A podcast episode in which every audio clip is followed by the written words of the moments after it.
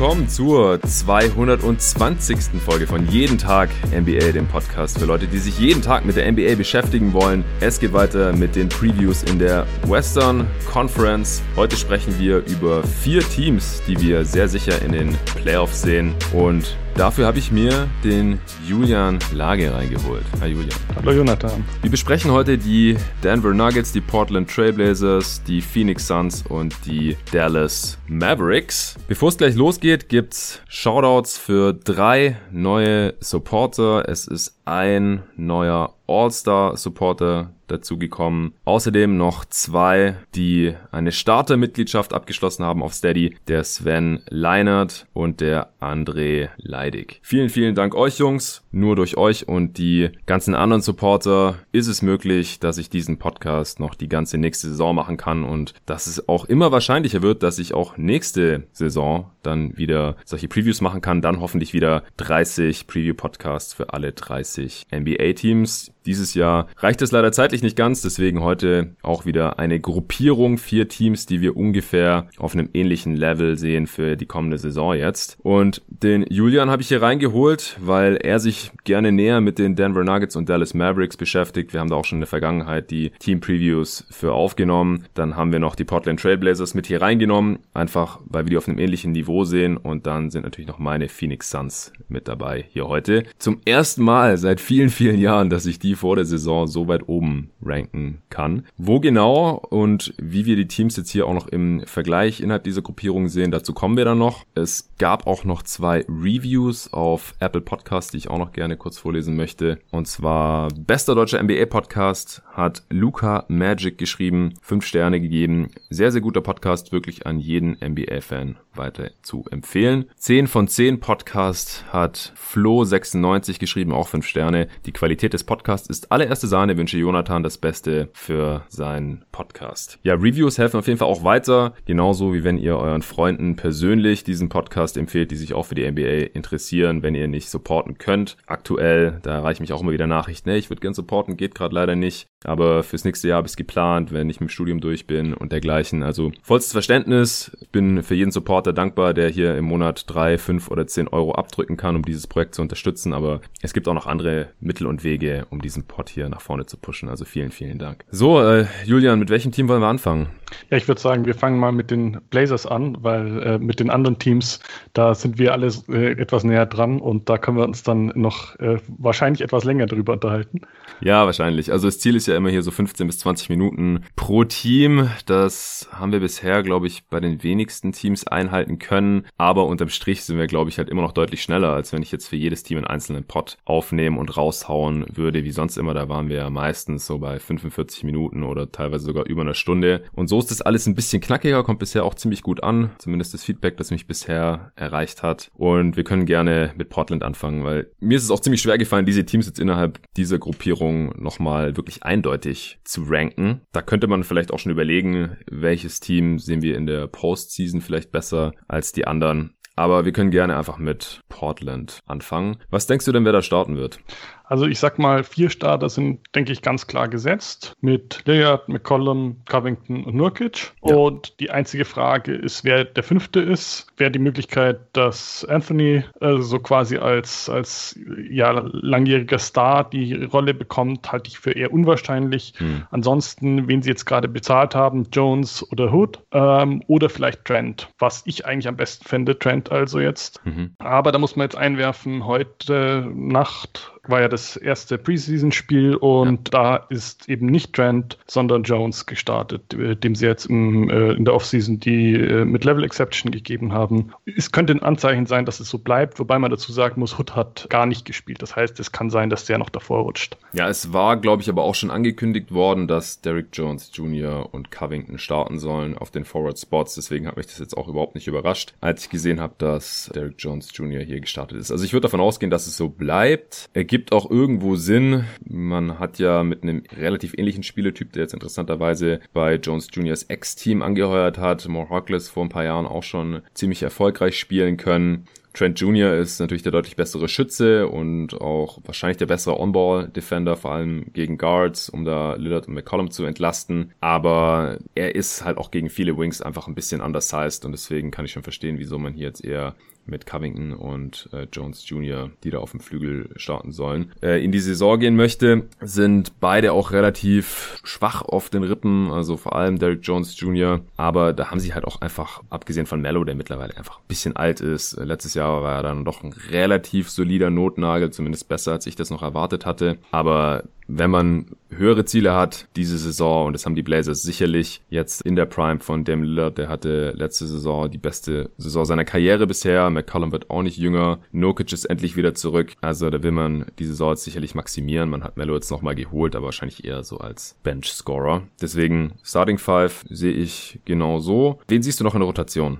Ja, also wir haben jetzt zumindest den Flügel quasi schon abgedeckt mit, mit den Leuten, die eben sonst noch in Frage kommen. Äh, Kanter wird noch die Backup-Minuten hinter Nurkic wahrscheinlich bekommen. Ein bisschen abhängig davon, was sie mit Collins machen. Hm. Da ist halt schwierig einzuschätzen, nachdem er jetzt ja, äh, ich weiß nicht, fast ein Jahr, mehr als ein Jahr ausgefallen ist, mehr oder weniger, in, inwieweit der wirklich da ihnen weiterhilft. Und dann wahrscheinlich noch irgendwie auf, auf den Guards, vielleicht Simmons, wäre jetzt so mein Tipp. Ja, in Ermangelung an Alternativen. Also sie haben ja eigentlich keinen weiteren äh, kleinen Guard, Playmaker, Backup Point Guard, wie auch immer man das nennen möchte. Ja. Also da, da haben sie ja auch äh, weder ein Trade Exception noch äh, die Biannual genutzt, um da noch irgendwie nachzubessern. Also scheint wohl so, dass sie jetzt hier mal die Luxury Tax vermeiden wollten oder nicht so tief rein wollten. Also Simons muss da eigentlich spielen, weil sonst hat man halt auch überhaupt kein Playmaking oder Ballhandling da in der zweiten Fünf. Also Gary Trent Jr., Hood. Jein. Wieso? Wen siehst du da? Also es gibt natürlich auch die Möglichkeit, dass sie quasi nur mit Wings spielen und äh, Lillard und McCollum komplett staggern. Ja. Also zumindest in den Playoffs dann, wenn sie das Gefühl haben, keiner ihrer Guards ist wirklich in der Lage, irgendwas zu bringen. Also sonst haben sie auch nicht wirklich jemanden.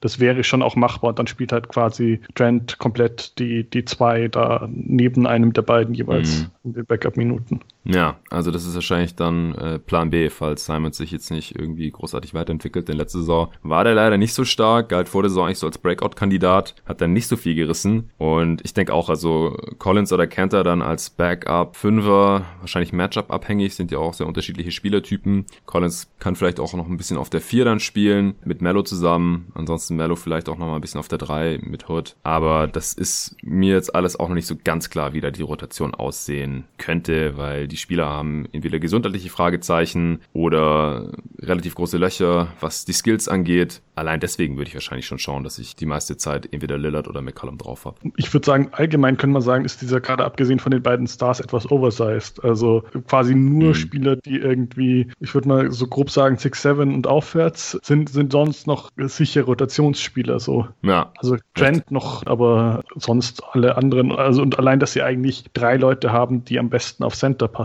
Ja, vier fast mit Giles noch. Ja, stimmt, ja, ja. Also ja. da muss eigentlich automatisch dann jemand rausfallen und Giles finde ich eigentlich auch doch zumindest noch ausprobierenswert. Ja, ich kann mir gut vorstellen, dass sich einer von Giles und Collins durchsetzt. Wie du gerade schon gesagt hast. Collins hat, glaube ich, ganz kurz in der Bubble mal gespielt und war dann doch wieder raus. Also, da bin ich auch mal gespannt, was der jetzt noch zeigen kann. Siehst du einen Breakout-Kandidaten hier im Kader?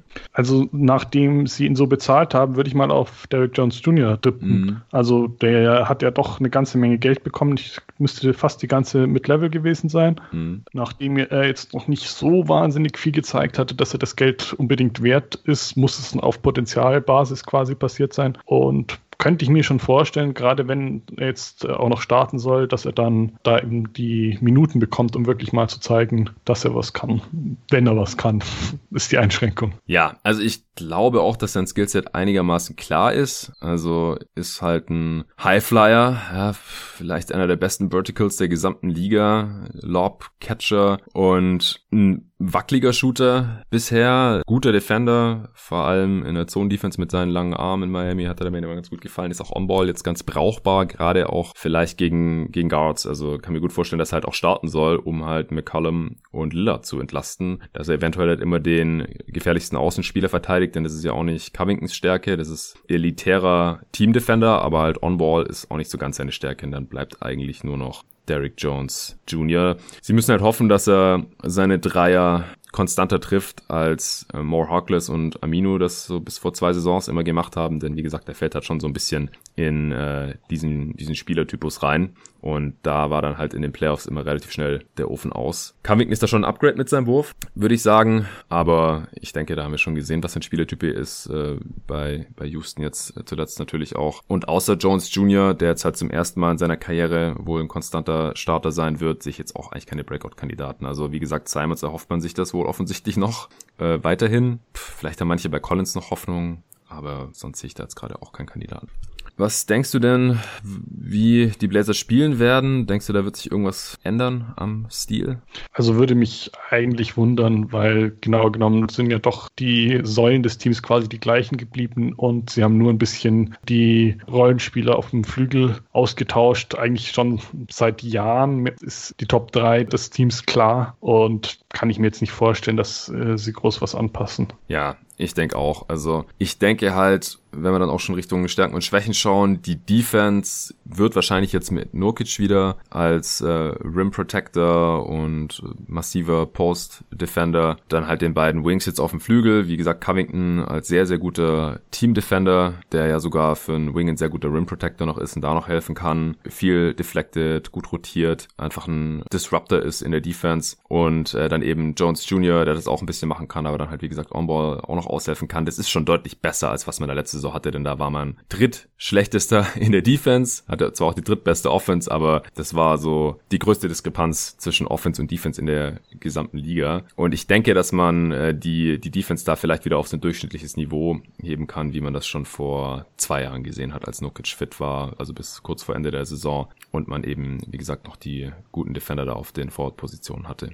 Sehe ich ähnlich. Ich würde auch eigentlich das Jahr 2018, 19 eher so als besseren Vergleich sehen als ja. äh, das, die letzte Saison. Einfach durch die vielen Verletzungen, wo jetzt insbesondere Nurkic wieder zurückgekommen ist und auch, weil sie da eben noch diese Wings hatten, wie du gerade schon angesprochen hast. Ich fand es vor, also jetzt mittlerweile dann eineinhalb Jahren äh, in der Offseason auch sehr seltsam, dass sie äh, das quasi aufgegeben hatten ja. ähm, vor der, vor der 1920-Saison und dann da eigentlich nur noch Wings, die defensiv, naja, nicht ganz so überzeugend sind, äh, geholt hatten, statt denen, die sie ziehen haben lassen.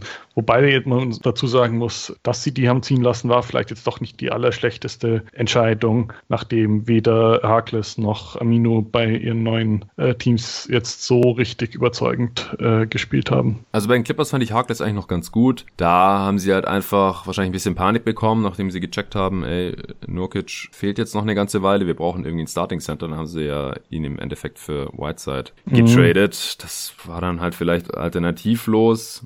Dann hat man Whiteside Whitehead jetzt einfach eine Agency ziehen lassen und sobald Nurkic wieder zurück war, hat man den natürlich dann auch wieder starten lassen. Ich denke, um irgendwie durch die Regular Season zu kommen und äh, sich dann halt noch mega knapp dafür die Playoffs zu qualifizieren, war das wahrscheinlich alternativlos und klar, Amino, erstens mal fand ich den Fit in Orlando eigentlich katastrophal und dann hat er sich auch noch verletzt. Das war jetzt natürlich kein Abgang, der besonders wehgetan hat, aber dass man da nicht einen von beiden gehalten hat, das fand ich ja letzten äh, Sommer schon ziemlich komisch und ich finde es auch gut, dass sie da jetzt wieder eher so aussehen wie vor zwei Jahren und Covington ist halt wie gesagt ein deutliches Upgrade über alles andere, was da so rumgelaufen ist. Auf jeden Fall. Ich ja. so. Also ich kann mir sogar vorstellen, dass sie überdurchschnittlich werden in der Defense, äh, weil mit Gary Trent Jr. haben sie mittlerweile auch einen guten Guard Defender, klar, der kommt jetzt nur von der Bank, aber ich denke, der wird auch relativ viel Spielzeit sehen. Also kann mir gut vorstellen, dass es so der Sixth Man wird. Und offensiv sehe ich jetzt halt auch nicht unbedingt, warum sie da schlechter werden sollten als Top 3 der letzten Saison, wenn Lillard halt wieder annähernd so eine heftige Saison spielen kann wie letztes Jahr. Ja, also ich denke mal, äh, Top 10 ist quasi gesetzt. Ja. Und ich würde zumindest irgendwie so um die Top 5 äh, da auch davon ausgehen. Man weiß halt nie äh, letztendlich, ob, ob drei oder sechs macht auch teilweise keinen großen Unterschied. Das stimmt, ja, klar.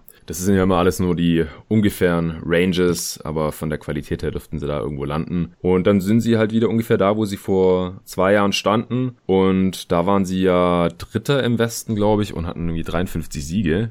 Was denkst du denn? Ich glaube, äh, willst du noch was zum Team sagen oder können wir schon nee, zur Prognose kommen? Gerne zur Prognose. Was denkst du, wo sie im Best Case landen könnten? Also ich habe jetzt mal so ungefähr 50 Wins als Best Case gesehen. Vielleicht geht es noch ein bisschen drüber, aber ich, ich glaube nicht viel, einfach weil auch durch diese relativ eng getaktete Saison, durch die veränderten Spielpläne und so weiter, glaube ich, sich die Wins allgemein etwas unvorhersehbarer verteilen. Also sprich, dass es schwierig mhm. wird, da wirklich eine, eine extrem gute Saison hinzulegen. Ja, das, das denke ich auch. Also gerade hier in dieser Gruppierung oder im Westen sehe ich halt einige Teams, wo ich mir auch vorstellen kann, dass sie am Ende der Saison irgendwie ganz oben landen, weil es wird eine seltsame Saison, das hatte ich hier auch immer wieder erwähnt in den Preview-Pods. Man wird wenig trainieren können. Es wird höchstwahrscheinlich Covid-Infektionen geben, wodurch dann Spieler einfach ausfallen. Das ist alles so unvorhersehbar. Sonst kann man immer so ein bisschen einschätzen, wer hat verletzungsanfällige Spieler, wo muss man das so ein bisschen mit einpreisen und dieses Jahr kann es halt im Prinzip ziemlich random jeden treffen. Die Blazers bringen ein relativ hohes Maß an Kontinuität mit und Lillard wird halt, wenn er wieder in dieser All-NBA-Form ist, da halt schon für einen gewissen Floor sorgen und halt auch für eine gewisse Upside, wenn dieses Team halt komplett fit bleibt. Und dann, also fällt es mir jetzt wirklich schwer zu sagen, ob jetzt irgendwie die, die Blazers oder auch andere Teams jetzt hier in dieser Gruppierung oder eins der LA-Teams 50, 45 oder vielleicht sogar 55 Siege oder mehr holen kann. Das Potenzial dazu haben sie eigentlich alle. Also im Best Case habe ich mir jetzt auch einfach mal 50 aufgeschrieben. Aber um das halt wirklich genauer zu prognostizieren, ist es hier alles dann doch ein bisschen zu unvorhersehbar. Was denkst du, wie weit es im Worst Case runtergehen kann? Also ich glaube eigentlich nicht, dass sie deutlich unter 50 Prozent landen. Äh, also da müsste schon wieder irgendwas äh, Schwerwiegendes an Verletzungen kommen, wie mhm. jetzt halt vor äh, gut einem Jahr. Sonst würde ich sie zumindest halt so bei den, was wären es dann, 35 Siegen ungefähr sehen. Ja, ich habe 33 aufgeschrieben, also das sehen wir dann sehr, sehr ähnlich. Das wäre dann im Prinzip ungefähr so wie in der vergangenen Saison. Lillard hat ja auch ein paar Spiele gefehlt. Nurkic hat einen Großteil der Saison verpasst. Der Kader war insgesamt auch ein bisschen unrunde. Wie gesagt, die Defense war ziemlich mies. Das sehe ich jetzt eigentlich diese Saison nicht passieren. Da müsste man dann wahrscheinlich eher offensiv irgendwie einbrechen, weil McCallum oder Lillard länger fehlen. Sie sind halt schon extrem abhängig von diesen beiden. Also wir haben es jetzt schon ein paar Mal angesprochen. Ihnen fehlt einfach die On-Ball Creation abseits von diesen beiden Spielern. Und wenn da halt einer irgendwie länger fehlt, dann äh, wird sich das offensiv auf jeden Fall bemerkbar machen. Over-Under liegt bei 40,5.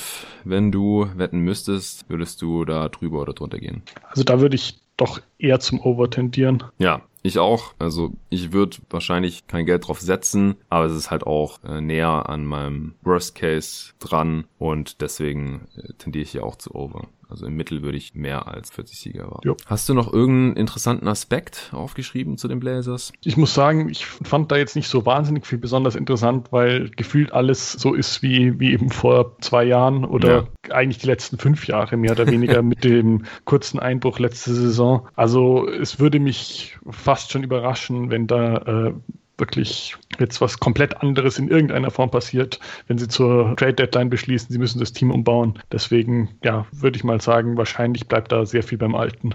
Ja, ich denke auch. Also ich finde es interessant, sie haben jetzt irgendwie versucht, hier diese Offseason noch die Prime von Lillard und McCollum zu maximieren, haben hier jetzt halt auch im Covington Trade Pick involviert.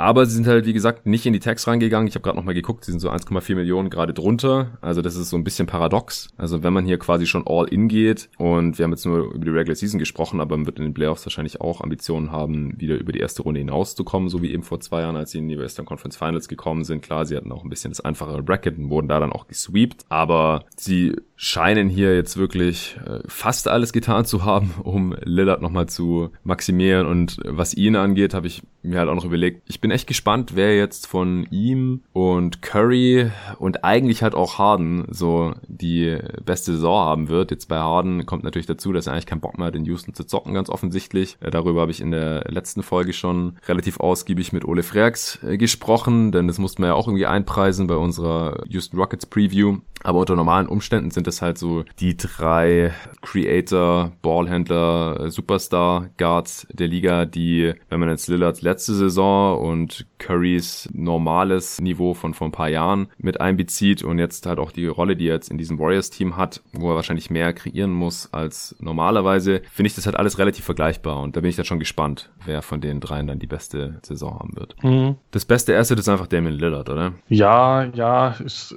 dürfte halt in der Praxis durch seinen Vertrag Vertrag schwierig zu traden sein äh, und sie wollen ihn sicher auch nicht traden, äh, wenn er nicht genauso vehement wie jetzt Harden irgendwie einen Trade fordert. Ja. Aber es gibt auch irgendwie keine richtig überzeugende andere Antwort. Nee, Wer soll es sonst sein?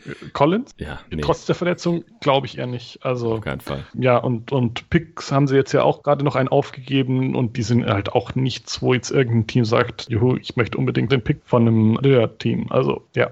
Eben. Aber ich denke schon, also wenn Lillard jetzt aus irgendwelchen Gründen getradet werden sollte, also das ist ja immer sehr theoretisch mit dem besten Asset, das heißt ja nicht das beste Asset, das sie irgendwie traden werden oder so, sondern einfach nur das wertvollste, was sie haben, entweder Spieler oder Pick. Und Lillard verdient jetzt keine 32 Millionen dieses Jahr, dann nächste Saison geht's auf 39 hoch, dann 42 und dann im letzten Jahr halt 47, also die letzten ein, zwei Jahre könnten hässlich werden, denn da ist er dann auch schon ein bisschen älter und kommt wahrscheinlich nicht mehr so gut zum Korb und dann ist er halt auch gleich ein schlechterer Offensivspieler und das Playmaking kann er dann nicht mehr maximieren trainieren und die Leute stehen ihm dann noch näher auf den Füßen und so weiter. Aber jetzt die nächsten Jahre, da wird er den Deal auf jeden Fall wert sein. Also diese Saison ist er quasi eigentlich noch unterbezahlt mit nicht mal 32 Millionen Dollar, wenn er wieder so performt und fit bleibt wie letzte Saison. Und deswegen, er würde in einem Trade halt einiges an, an Assets einbringen, seien es jetzt junge Spieler oder Picks. Das sieht man ja jetzt gerade auch bei den äh, Trade-Paketen, die so für Harden geschnürt werden könnten, was so ein Spieler halt wert sein kann. Jo. Und da kommt absolut nichts anderes ran in diesem Kader. Was ist der mieseste Deal bei den Blazers? Das finde ich auch nicht einfach. Ähm, also mit Column ist es, glaube ich, nicht. Ist aber könnte vielleicht, wenn, wenn er irgendwie weiter eher nicht so überzeugend spielt oder irgendwie Verletzungen hat, recht schnell dazu werden. Mhm. Ansonsten käme für mich aber eigentlich nur noch jetzt der neue Vertrag für Derek Jones Jr. in Frage. Wenn der halt wirklich weiter keinen Wurf trifft und dadurch zu limitiert ist, dann ist das eine ganze Menge Geld, die er da bekommen hat. Also dieses Jahr 9,2 Millionen und nächstes Jahr 9,7 mit einer Player Option. Ja, aber es ist ja nicht annähernd Startergeld und jetzt soll er starten und wenn das dann irgendwie nicht klappt, dann kann er immerhin so quasi äh, Backup Small Ball Big sein äh, im Prinzip, der dann immer ein bisschen äh, vertikales Spacing bringt. Und deswegen finde ich es eigentlich okay und äh, könnte nächsten Sommer schon wieder weg sein, was ich jetzt nicht glaube, aber äh, zwei Jahre finde ich jetzt nicht so tragisch. Da finde ich Rodney Hood diese Saison schon deutlich überbezahlte, weil ich glaube nicht, dass der 10,5 Millionen wert sein kann. Und im folgenden Jahr ist es nur teilweise garantiert, aber auch wieder bis zu 10,5 Millionen. Das finde ich schon deutlich schlechter. Ich würde mich hier schon relativ klar für McCollum entscheiden, denn diese Saison, nächste Saison kann er das noch ungefähr wert sein, diese 29 und 30 Millionen. Aber danach wird es halt auch schon ziemlich happig mit 33 und 36 Millionen für einen Spieler, der auch noch nie All-Star war und halt auch nicht so ganz auf dem Niveau agiert eigentlich. Zumindest nicht konstant. Das könnte schon ein ziemlich hässlicher Deal sein, der dann auch ziemlich schwer tradebar sein dürfte.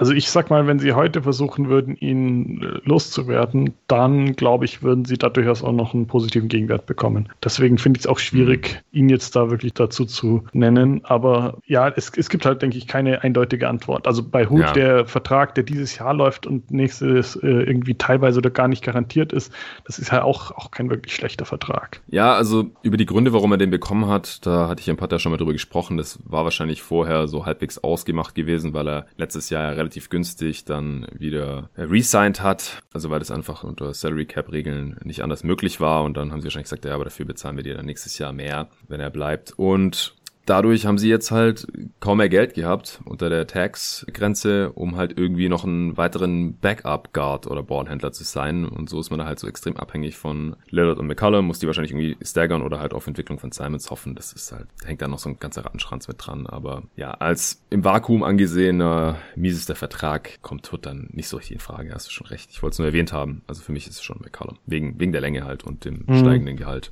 Okay, ich denke, das reicht auch zu den Blazers. Ja. Dann äh, können wir zum nächsten Team kommen, wenn du jetzt die restlichen drei ranken müsstest, also gerne auch Regular Season und Playoffs zusammengenommen, wenn es dir dann leichter fällt. Von welchem Team würdest du da am wenigsten erwarten? Oder wo bist du, bist den, du dir am wenigsten sicher? Äh, von den Suns äh, würde ich dann danach am wenigsten erwarten. Kann ich nachvollziehen, weil sie es einfach noch nicht gezeigt haben, im Gegensatz zu den Nuggets und auch den Mavs sind relativ neu zusammengestelltes Team, beziehungsweise haben halt mit Chris Paul jetzt einen Spieler reingeholt, der so einen riesigen Impact auf dieses Team haben wird und von dem auch relativ viel abhängt, der aber aber halt schon ziemlich alt ist. Er muss natürlich fit bleiben. Da haben wir auch schon drüber gesprochen, als wir beide einen Pod zu den besten Off-Seasons hier aufgenommen haben. Und da mussten wir natürlich auch über Phoenix sprechen. Ich freue mich riesig, dass Phoenix diese Moves gemacht hat im Sommer und dass sie jetzt in so einem Podcast hier überhaupt gerankt werden können. Ich glaube aber, dass die Upside auch ziemlich hoch ist. Also das haben wir ja letztes Jahr schon in Ansätzen bei Chris Pauls letztem Team gesehen, bei den Thunder. Ich glaube, auf die Suns kann einen ähnlichen Effekt haben und die haben halt noch deutlich mehr Talent im Kader, als es die Thunder letztes Jahr hatten. Deswegen könnte ich mir schon auch vorstellen, dass die Suns das beste Team werden von diesen Vieren hier ich sehe halt nicht so wirklich die Lücken im Kader, das habe ich jetzt auch schon mehrmals im Pod gesagt. Ich äh, hätte gerne mal, dass mir da jemand welche aufzeigt, weil ich immer Angst habe, dass ich ein bisschen biased bin und da so die Fanhoffnung zu sehr mit reinspielt. Aber ich finde dieses Team schon extrem gut zusammengestellt. Äh, ich frage jetzt mal dich, wen du in der Starting Five erwartest. Also ich denke, drei Leute sind da ganz klar gesetzt, natürlich mit Paul, Booker und Aiton. Ja. Da brauchen wir nicht drüber diskutieren, aber bei den anderen beiden Spots äh, bin ich mir nicht so sicher. Ich habe jetzt auch, auch nicht irgendwie nach Inside Insider-Informationen gesucht. Die Frage wäre jetzt, denke ich, was mit Charge äh, passiert. Äh, der wurde ja, glaube ich, immer mehr als Backup-Fünfer quasi eingesetzt. Hm. Könnte natürlich sein, dass er trotzdem startet und dann irgendwie relativ früh äh, vom, vom Parkett genommen wird und dann wieder als Backup reinkommt oder sowas. Aber tendenziell vielleicht eher nicht. Ich kann mir vorstellen, dass Crowder der äh, ein Starting-Spot versprochen wurde für seinen Vertrag. Ja, ich denke auch. Und ähm, dann wäre wahrscheinlich die Frage, dann kannst du sicher besser einschätzen, wer besser passt. Ähm, Bridges oder Johnson als. Also es würde mich sehr wundern, wenn nicht Bridges und Crowder starten. Also Crowder einfach vom Fit her passt er da perfekt. Jemand, der einfach äh, in der Offense sich hauptsächlich auf Spot-Up-Dreier konzentriert und in der Defense halt die kräftigeren Wings verteidigen kann, denn das ist ungefähr das Einzige, was Bridges in der Defense nicht so gut kann, weil er einfach relativ dünn ist auf den Rippen. Und Bridges hat sich aber halt auch so entwickelt zu so einem sehr, sehr starken Defender, sowohl in der Team-Defense als auch On-Ball, dass ich mir nicht vorstellen kann, dass er nicht startet. Also er gilt schon so als dritte Stütze des jungen Kerns nach äh, Booker und Aiton natürlich. Deswegen äh, bin ich mir ziemlich sicher, dass die starten werden. Scharic war hauptsächlich als Backup-Fünfer in der Bubble eingesetzt, weil halt Baines da auch verletzt war. Und man hat halt gesehen, es funktioniert ziemlich gut, aber halt gegen Backups. Ich glaube halt auch nicht, dass er starten sollte. Äh, er wird dann sicherlich seine Minuten als Backup 4 und 5er bekommen, wurde ja auch Mid-Level Exception Höhe gezahlt und äh, deswegen würde ich einfach von dieser Starting Five ausgehen. Crowder, der kam irgendwie erst später jetzt dazu im Training Camp, trainiert jetzt aber auch schon mit dem Team. Also der äh, musste irgendwie einfach nochmal ein bisschen mehr testen oder hat später angefangen zu testen, irgendwie sowas. Von der Bank, also die Suns sind jetzt schon so tief, dass man sich echt schon überlegen muss, wer da jetzt keine Spielzeit bekommt. Denn für alle, die eventuell Spielzeit verdienen würden, so vom Talentlevel her oder von dem, was sie die letzten Saisons so gezeigt haben, ist eigentlich gar nicht genug Spielzeit da. Deswegen würde mich auch da interessieren, wie du das so siehst. Also ich muss sagen, ich tue mich auf den Guard-Spots sehr schwer, mhm. auch weil ich da von einigen der Leute nicht so wahnsinnig viel gesehen habe, beziehungsweise bei Leuten wie, wie Moore weiß man jetzt halt nicht, der ist zwar seit Jahren irgendwie immer in einer Rolle dabei, aber wie, wie gut er da wirklich noch ist oder wen er da vielleicht verdrängen könnte, finde ich auch schwierig einzuschätzen. Also da, also wenn du nach Lücken fragst, würde ich am ersten in die Richtung gehen. Also sie haben irgendwie vier, fünf Guards, die man sich vorstellen könnte mit Minuten in der Rotation, aber da ist jetzt niemand, wo ich sagen würde, ich bin mir sicher, dass die dauerhaft eine, eine Rolle spielen oder dass die wirklich eine gute Backup-Saison da hinbekommen.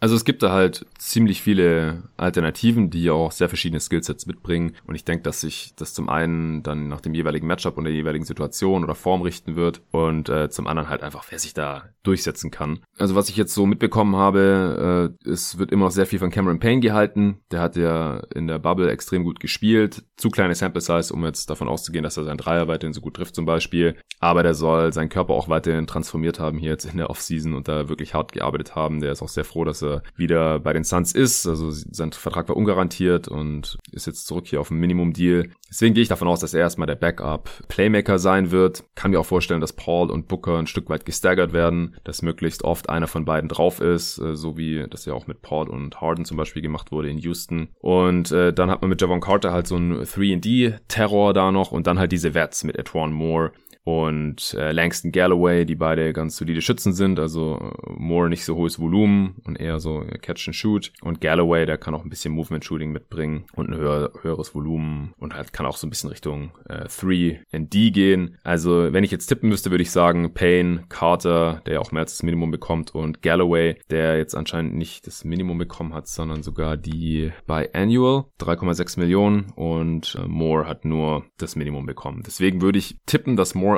rausfällt erstmal aus der Guard-Rotation und dann entsprechend die anderen drei da ihre Minuten bekommen. Dann auf der Flügelposition natürlich Cameron Johnson, den du vorhin schon als Starter ins Gespräch gebracht hattest und dann auf den äh, großen Positionen noch Scharic auf der 4 und 5 und ich denke, dann wird auch noch der zehnte Pick der Draft Jalen Smith da seine Chance bekommen. Ja, klingt überzeugend. Also bei den Guards, ich muss sagen, ich habe jetzt Galloway äh, auch als Minimum zweimal gefunden, aber äh, kann, kann wirklich alles passieren auf diesen Spots. Ja, das dachte ich zuerst auch, weil es nicht reported wurde, aber soll wohl die BAE bekommen haben und äh, zum Beispiel Nate Duncan hat es jetzt in, in seinem Salary Sheet auch so drin stehen. Okay, also zum Beispiel bei, bei Spotrack ist es noch auf Minimum, aber mhm. wahrscheinlich war das dann wirklich die Annahme, weil, weil nichts reported wurde und er hat wirklich mehr Geld bekommen, dann ja, bin, bin ich auch nicht so ganz davon überzeugt, ob das äh, die bestmögliche Verwendung ist, weil man die ja dann auch für nächstes Jahr verliert. Aber ist, denke ich, auf jeden Fall, also es ist, ist realistisch, dass man da zumindest aus, aus Suns Sicht einen findet, einen Guard, der da noch die restlichen Minuten gut auffüllen kann. Ja. Ja, hat mich auch ein bisschen gewundert, ehrlich gesagt, dass man die jetzt hier noch verwendet hat. Aber andererseits wären Moore und Galloway beide fürs Minimum auch ziemliche Steals gewesen. Also es hat mich fast schon ein bisschen gewundert, dass man da dann quasi äh, jedes Signing so perfekt maximiert. Also Crowder zur Mid-Level und dann Galloway und Moore noch zum Minimum wäre schon extrem gut. Mhm. Ja. Damian Jones äh, wurde noch als Backup big. Ich glaube, das ist dann halt so Plan C, wenn Smith nicht funktioniert als Rookie, Scharic dann doch irgendwie, wenn er das öfter machen muss, als, als Backup-Fünfer nicht so gut funktioniert oder Gott bewahre Aiden wieder einige Spiele verpassen muss. Ansonsten muss er hoffentlich nicht so viel spielen. Na, der so der Notnagel noch als Wing, der mit Chris Paul aus OKC kam. Und dann haben wir jetzt auch schon alle Spieler erwähnt. Also Tayshawn Alexander ist noch so ein undrafted Guard, der einen Two-Way-Deal bekommen hat, aber der wird höchstwahrscheinlich kaum eingesetzt werden. Siehst du einen Breakout-Kandidaten in dem Team? Also es klingt vielleicht etwas blöd, aber ich habe jetzt hier Booker, weil ich mir vorstellen könnte, dass er jetzt zum ersten Mal irgendwie so wirklich ernst genommen wird. Also bisher hieß es ja über ihn oft so, äh, ja, legt halt ganz gute Zahlen in einem extrem schlechten Team auf. Und äh, ich glaube jetzt nach dieser Saison könnte es halt wirklich mal so sein, dass äh, klar wird, er ist wirklich gut und er kann hier auch gewinnen mit den Suns. Ja, ich denke auch. Also letztes Jahr war er auch nur Injury Replacement, All-Star und hat nicht in ein All-NBA-Team geschafft, was ich auch irgendwie nachvollziehbar fand. Ich hätte jetzt auch nicht unbedingt Russell Westbrook drin gesehen, aber es gab da halt einige Kandidaten. Und dieses Jahr kann ich mir sehr gut vorstellen, dass er direkt zum All-Star gewählt wird. Er genießt ja auch immer mehr den Respekt der anderen Star-Kollegen in der Liga und spätestens jetzt mit Chris Paul an seiner Seite und einem ernstzunehmenden Team wird da kein Weg mehr dran vorbeiführen. Das denke ich schon auch. Ich habe mir noch DeAndre Ayton aufgeschrieben. Ich denke, der kann von Chris Pauls Präsenz und seiner Leadership und auch seinen Pässen natürlich, Lob anspielen, nur profitieren. Also er hat ein breiteres Skillset als ein DeAndre Jordan, aber der hat es an der Seite von Chris Paul auch mal ein All-NBA-Team geschafft sogar und äh, war es nicht sogar All-NBA First. Also das war ziemlich übertrieben, aber er wird einige einfache Punkte pro Spiel dazu bekommen. Der hat ja letztes Jahr neben Ricky Rubio schon einen großen Schritt nach vorne gemacht und Chris Paul ist da schon noch mal eine ganze Ecke besser. Es gibt noch mehr Spacing im Kader als letztes Jahr. Er hat defensiv schon einen großen Schritt nach vorne gemacht. Also ich kann mir vorstellen, dass er sowohl spielerisch als auch zahlenmäßig hier schon nochmal einen Schritt nach vorne macht. Ja. Auch im dritten Jahr er ist so der Klassiker, junge Spieler, dass sie im dritten Jahr nochmal einen großen Schritt nach vorne machen. Und genauso Michael Bridges. Also der hatte jetzt unterm Strich letzte Saison nicht so tolle offensive Zahlen, weil er zu Beginn der Saison seinen Wurf noch lange Zeit gesucht hat und das kam dann immer mehr, hat er dann immer weiter Selbstvertrauen getankt. Dann hat es für ihn auch die Driving Lanes geöffnet, die er dann mehr attackiert hat, kann man einen Pass spielen, finish gut am Ring und defensiv war er letzte Saison noch so ein bisschen ein Geheimtipp, aber ich habe jetzt auch schon mitbekommen, dass äh, manche sich vorstellen können, dass er vielleicht sogar es in All-Defense-Team schafft hier in der kommenden Saison. Und da die Suns jetzt halt Aufmerksamkeit genießen werden, auch mal öfter im National TV zu sehen sein werden, kann ich mir auch vorstellen, dass er da dann den Hype erfährt und das vielleicht sogar schaffen kann.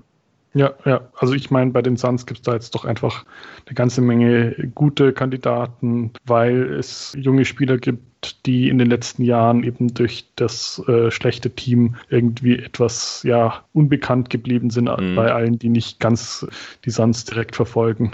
Ja, was denkst du denn, inwiefern sich die Suns in der Offense oder Defense verbessern können? Also letztes Jahr waren sie da ungefähr Durchschnitt in beiden Kategorien. Also ich muss sagen, ich finde es allgemein schwierig einzuschätzen, äh, wie die Suns spielerisch aussehen werden, ähm, weil halt so viel neu ist. Also zum Beispiel, wie stark äh, wird, wird äh, Chris Paul wirklich äh, in Zentrum des Teams gerückt oder doch eher Booker und, und Paul, keine Ahnung, spielten noch eine kleinere Rolle als zum Beispiel neben Harden. Ähm, also ich könnte mir schon vorstellen, dass sie in beiden Kategorien nochmal einen Schritt nach vorne machen. Also eigentlich ist es fast anzunehmen ja. durch die Verstärkungen. Und ähm, ja, also deswegen würde ich sagen, sie sollten offensiv, denke ich, ein ziemlich gutes Team sein. Ähm, defensiv hängt halt relativ viel von den jüngeren Spielern ab, was es schwer einzuschätzen macht. Wäre ich aber nicht ganz so optimistisch wie bei der Offense. Ja, also offensiv war man letztes Jahr auch noch äh, relativ deutlich besser als defensiv. Äh, Platz 12 im Offensiv Offensivrating, Platz 17 im Defensivrating. Kann mir vorstellen, dass beides Richtung Top 10 Platzierung geht. Also offensiv würde es mich eigentlich sehr wundern, wenn sie nicht eine Top 10 Offense stellen können.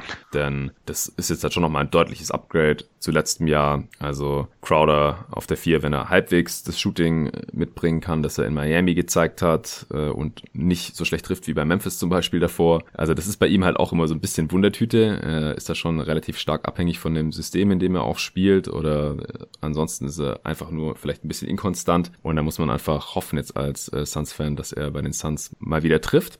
Und äh, Bridges, wie gesagt, sein Dreier ging schon in die richtige Richtung in der letzten Saison. Ich kann mir vorstellen, dass auch Booker nochmal sein Game ein bisschen erweitert und vielleicht mal hochprozentiger und im höheren Volumen endlich mal die Dreier nimmt und trifft. Das ist so ein bisschen sein dreckiges Geheimnis, dass er da gar nicht ganz so gut ist wie sein Ruf in seiner NBA-Karriere bisher. Also Three-Point-Champ und kam so als Shooter in die Liga und äh, dann war er in ungefähr allen Aspekten besser, als man gedacht hätte, nur beim Shooting nicht so gut, wie man das erhofft hat. Das ist ein bisschen komisch und wenn Chris Paul Paul jetzt nicht auf einmal stark abbaut, dann sollte er die Offense natürlich auch noch boosten äh, und dann Aiden da als äh, vertikaler Threat, der auch ein ganz gutes Postgame noch mitbringt. Das sind schon alle möglichen Zutaten eigentlich für eine, für eine sehr, sehr gute Offense. Und Chris Paul Offenses waren ja auch oft genug Top 5. Also da bin ich schon sehr, sehr optimistisch und defensiv wie gesagt, da hat man jetzt eigentlich auch in der Starting Five fast keine Schwäche mehr. Monty Williams hat jetzt gesagt, er challenged Devin Booker defensiv in dieser Saison. Also zum einen halt, dass er offensiv so gut ist, dass er es in ein All-NBA-Team schafft und äh, irgendwie auch Richtung MVP geht. Klar, das sind natürlich immer diese Phrasen von Coaches, die halt die Ziele für ihre eigenen Spieler immer relativ hoch hängen. Kennen wir ja auch von äh, Doc Rivers zum Beispiel, der früher gesagt hat, ja, der Andre Jordan kann Defensive Player of the Year werden und so. Also das sollte man nicht zu schwer gewichten. Aber den interessanten Part fand ich eigentlich, dass er gesagt hat, er challenged Devin Booker am defensiven Ende und ich kann mir halt auch vorstellen, dass da noch mehr drin ist, denn körperlich sollte es eigentlich sein. Er hat jetzt irgendwie keine kurzen Arme oder sowas, er hat einen 6'9 Wingspan, ist relativ kräftig und eigentlich auch mobil genug und äh, ja, mittlerweile auch erfahren genug, dass er da kein äh, Minus mehr sein muss. Und alle anderen sind äh, Plus-Defender bis sehr, sehr gute Defender auf ihrer Position. Deswegen hoffe ich da eigentlich auch auf eine Top 10 Defense und auch auf der Bank äh, laufen ja genug fähige Defender herum. Muss man halt mal schauen dann da, wie, wie solide Jalen Smith halt schon ist als Rim Protector. Das ist dann da so ein bisschen die Schwäche. Die Guard Defense ist ziemlich gut. Äh, deswegen mal sehen, da bin ich nicht ganz so optimistisch wie am offensiven Ende, aber sollte sich eigentlich halt auch auf jeden Fall zu einer überdurchschnittlichen Defense bewegen. Ja, ja sehe ich ähnlich. Also bei der Top 5 Offense äh, habe ich dann irgendwann schon das Problem, äh, um mal ein bisschen zu spoilern. Ich glaube, da sind wir langsam an dem Punkt, dass wir heute allein vier Top 5 Offenses besprechen könnten. ähm, und irgendwann geht es dann halt einfach rechnerisch nicht mehr so ganz so auf. Also ja. es gibt dann, viele dann Teams, die Top 5 Potenzial Potenzial haben, auf jeden ja, Fall. Ja. ja, das stimmt schon. Aber eine sehr, sehr gute Offense kann ich mir hier auf jeden Fall vorstellen. Ja. Willst du noch was zum Team loswerden oder sollen wir schon zur Prognose kommen? Gehen wir gern weiter zur Prognose. Wo siehst du den Best Case? Also es fällt mir schwer, mir jetzt äh, vorzustellen, dass sie gleich, gleich wirklich mit über 50 oder sowas einschlagen, auch weil es jetzt unter den aktuellen Bedingungen, sehr kurzes Trainingslager und so weiter, schon ein Nachteil ist, dass man so viele neue äh, Spieler dabei hat und mit, mit Paul halt auch jemanden, der ganz zentral ins Team eingebunden werden muss. Ähm, der schafft es sicher, aber also das, das auch relativ schnell umzusetzen, was ihm gesagt wird. Ich meine, dafür hat er die Erfahrung und, und auch die Spielintelligenz, aber die anderen müssen sich halt auch auf ihn einstellen und das ist halt, denke ich, schon ein Nachteil, der auch bei dem Potenzial, der das Team hat, irgendwo eine Obergrenze setzt, aber die würde ich schon auch irgendwie so um die 50 Siege hier setzen. Ja, also ich glaube, im Best Case kann es auch noch besser werden, wenn man wirklich in beiden, also in beiden Enden des Feldes irgendwie Top 10 sein kann. Es ist wahrscheinlich fast zwangsläufig so. Chris Paul kennt Monty Williams ja zum Glück auch schon aus New Orleans, das darf man auch nicht vergessen. Das sollte auch noch mal helfen. Ich glaube, dass ich, ich finde halt dieses Team so homogen, dass ich mir da gar nicht so viele Schwierigkeiten beim Einspielen vorstellen kann. Aber ich sehe natürlich den, den Punkt auch schon. Es ist halt oft so, man hat immer so ein bisschen Hemmungen, Teams, die neu zusammengestellt wurden und gerade wenn halt der beste oder zweitbeste Spieler des Teams neu ist, die halt direkt so ganz hoch einzuordnen. Ja. Und wir haben jetzt schon oft genug gesehen, dass es im Nachhinein dann halt nicht gerechtfertigt war. Aber wie gesagt, ich, ich kann es schon nachvollziehen und ich will jetzt hier halt auch nicht den totalen Homer raushängen lassen und die total überschätzen. Aber ich kann mir schon auch vorstellen, dass es besser als 50 Siege wird, wenn Chris Paul wieder so eine All-NBA-Saison spielt wie letztes Jahr, wenn Booker wirklich noch einen kleinen Schritt macht Richtung absoluten Star und, und Aiton äh, sich so weit entwickelt, wie ich es oft habe. Bridges auch, Crowder funktioniert ähnlich wie in Miami und Campaign spielt ähnlich wie in der Bubble und äh, Cam Johnson macht noch mal einen kleinen Schritt nach vorne, offensiv und defensiv und ein guter Shooter ist ja sowieso schon. Scharit spielt wie in der Bubble. Jalen Smith ist zumindest mal keine Katastrophe da als Backup-Center, weil ich meine, das ist jetzt auch keine riesige Rolle. Klar, er war ein Reach, aber also wenn er das nicht kann, dann äh, war es ja ein totaler Fail, ihn, ihn da zu ziehen. Und, und dann halt dieses Guard-Trio aus Moore, Galloway und Carter, dass mindestens zwei davon halt ganz klare Platzspieler sind in der Rotation spielen und da was beitragen können, dann kann ich mir da schon einiges vorstellen. Also jetzt nicht, dass man irgendwie Contender ist oder sowas, auch wenn äh, die Suns natürlich davon sprechen, Chris Paul endlich mal in die, in die Finals äh, zu bringen und so, als erstes Team, in dem er spielt. Aber das wäre natürlich in der ersten Saison dann ein bisschen viel. Aber wie gesagt, die Saison, die wird ziemlich verrückt werden und ungewohnt, sowohl für die Teams und dann halt auch was die Ergebnisse die Saison angeht und dann halt auch für uns Fans. Da, da wird es auf jeden Fall Überraschungen geben. Und ich kann mir halt vorstellen, dass die Suns eine, eine positive Überraschung sind, auch wenn die Erwartungen jetzt schon relativ hoch sind. Aber ich sag jetzt mal im Best Case äh, 52 Siege. Ja, da sind wir jetzt, glaube ich, auch nicht so weit voneinander weg. Nee, aber ich äh, wollte aus Prinzip mehr als 50 sagen. Gut. Worst Case, wo siehst du den? Also ganz tief runter kann ich mir nicht, nicht vorstellen, dass es geht. Also ich bin mir absolut sicher, dass sie äh, zumindest um, um die, ähm, die Play-in-Games mitspielen werden. Aber dadurch, dass halt doch einiges neu ist, könnte ich mir noch eher vorstellen, dass es irgendwo in den 30ern bleibt, äh, weil, weil aus irgendeinem Grund was nicht äh, passt, sei es äh, sportlich oder vielleicht einfach auch von der, von der Teamchemie her. Also ja, irgendwo in den, den 30ern so um die 50 Prozent oder ein bisschen drunter könnte ich mir schon im Worst Case vorstellen. Ja, also ich sag 36, also genau ausgeglichene Bilanz. Wenn die nicht mindestens die Hälfte ihrer Spiele gewinnen diese Saison, dann bin ich extrem enttäuscht als Fan. Also das kann ich mir eigentlich nicht vorstellen vorstellen. Also, wenn Chris Paul jetzt irgendwie die halbe Saison fehlt oder sowas, dann vielleicht. Aber ansonsten ist das Team halt auch tief genug, dass man die meisten Ausfälle einigermaßen kompensieren kann. Aiden wäre noch ungünstig, weil man hat jetzt einfach keinen Backup mehr von der Qualität eines Aaron Baines, der Vollzeit 5 spielen kann, drin. Wie gesagt, bei Scharic funktioniert das in manchen Matchups, dann hat man Rookie und dann halt ein äh, Third String Center mit Jones. Das wäre dann einigermaßen bitter. Booker ist natürlich unersetzlich für dieses Team, aber das ist ja bei jedem Star eigentlich so. Also die Downside ist ja bei allen Teams gegeben, ja. Wenn der Star irgendwie Covid hat oder sowas, dann ist es halt vielleicht vorbei. Aber jetzt mal bei Sachen, die halbwegs erwartbar sind oder kalkulierbar sind, da würde es mich schon wundern, wenn sie weniger als die Hälfte ihrer Spiele verlieren. Äh, mehr als die Hälfte ihrer Spiele verlieren. Ja, okay. Also ich sag mal, wenn wir jetzt keine Verletzungen von mehr als irgendwie 20 Spielen oder sowas annehmen, also ich könnte mir dann schon noch so irgendwie ein, zwei Spiele drunter vorstellen. Einfach einfach weil die Gegner wieder sehr stark sein werden im Westen. Und ähm, ja, der ist ja noch nicht so ganz klar, wie der ganze Spielplan aussehen wird. Also wie oft man gegen wen spielt mhm. zum Beispiel. Das finde ich macht die ganze, also wir, wir haben es ja schon, äh, schon gesagt, dass es diese Saison eh schwierig ist und es wird immer schwieriger, wenn man, je, weiter man drüber nachdenkt, was da alles mit reinspielen kann äh, in die Vorhersagen. Deswegen würde ich mich jetzt da nicht so drauf festlegen, dass es ähm, unbedingt äh, mindestens 50 Prozent sein müssen. Aber auf auf jeden Fall nicht viel drunter. Was halt bei den Suns noch dazukommt und vielleicht auch im Gegensatz zu den anderen Teams in dieser Gruppierung hier und auch zu den äh, Jazz Rockets und Warriors, die ich im gestrigen Pod mit Ole besprochen habe, die waren nicht in den Playoffs seit langer Zeit und die werden sich jetzt nicht irgendwie schonen, weil sie damit rechnen, in die Playoffs zu kommen. Im Gegensatz zu den mhm. LA-Teams zum Beispiel. Also die werden in dieser Regular Season Vollgas geben. Vor allem halt die ganzen jungen Spieler, weil die überhaupt erstmal in die Playoffs wollen. Und ich glaube, Money Williams wird das jetzt auch nicht irgendwie erlauben zu sagen, ja, Jungs, ich weiß, wir waren lange nicht mehr in den Playoffs, aber jetzt macht mal irgendwie halblang, weil wenn wir in die Playoffs kommen, dann wollen wir da auch noch was reißen. Nee, ich glaube, die geben einfach Vollgas, wollen erstmal in die Playoffs kommen und, und dann schaut man weiter. Und das könnte halt auch noch ein Unterschied sein gegenüber den ganzen anderen Teams. Ja, der einzige, der schon geschont werden könnte, kann ich mir gut vorstellen, ist Chris Paul. Ja, wurde letzte Saison aber auch nicht. Also hat er ein, ein Spiel ausgesetzt, weil er halt einfach ja, fit war. Es hat sich jetzt aber halt, ähm, also jetzt ist von Anfang an klar, dass man in einer äh, sehr verkürzten Saison ist und hm. dass es einfach sinnvoll sein könnte. Ich würde es auch nicht ausschließen, ähm, dass er irgendwie so fünf oder zehn Spiele aussetzt. Ja, kann gut sein. Ja. Aber alle anderen, die werden Vollgas geben, alle 72 Spiele, da bin ich mir ziemlich sicher. Und es kann dann halt auch ein paar Spieleunterschied schon ausmachen, ein paar Siege mehr. Ja.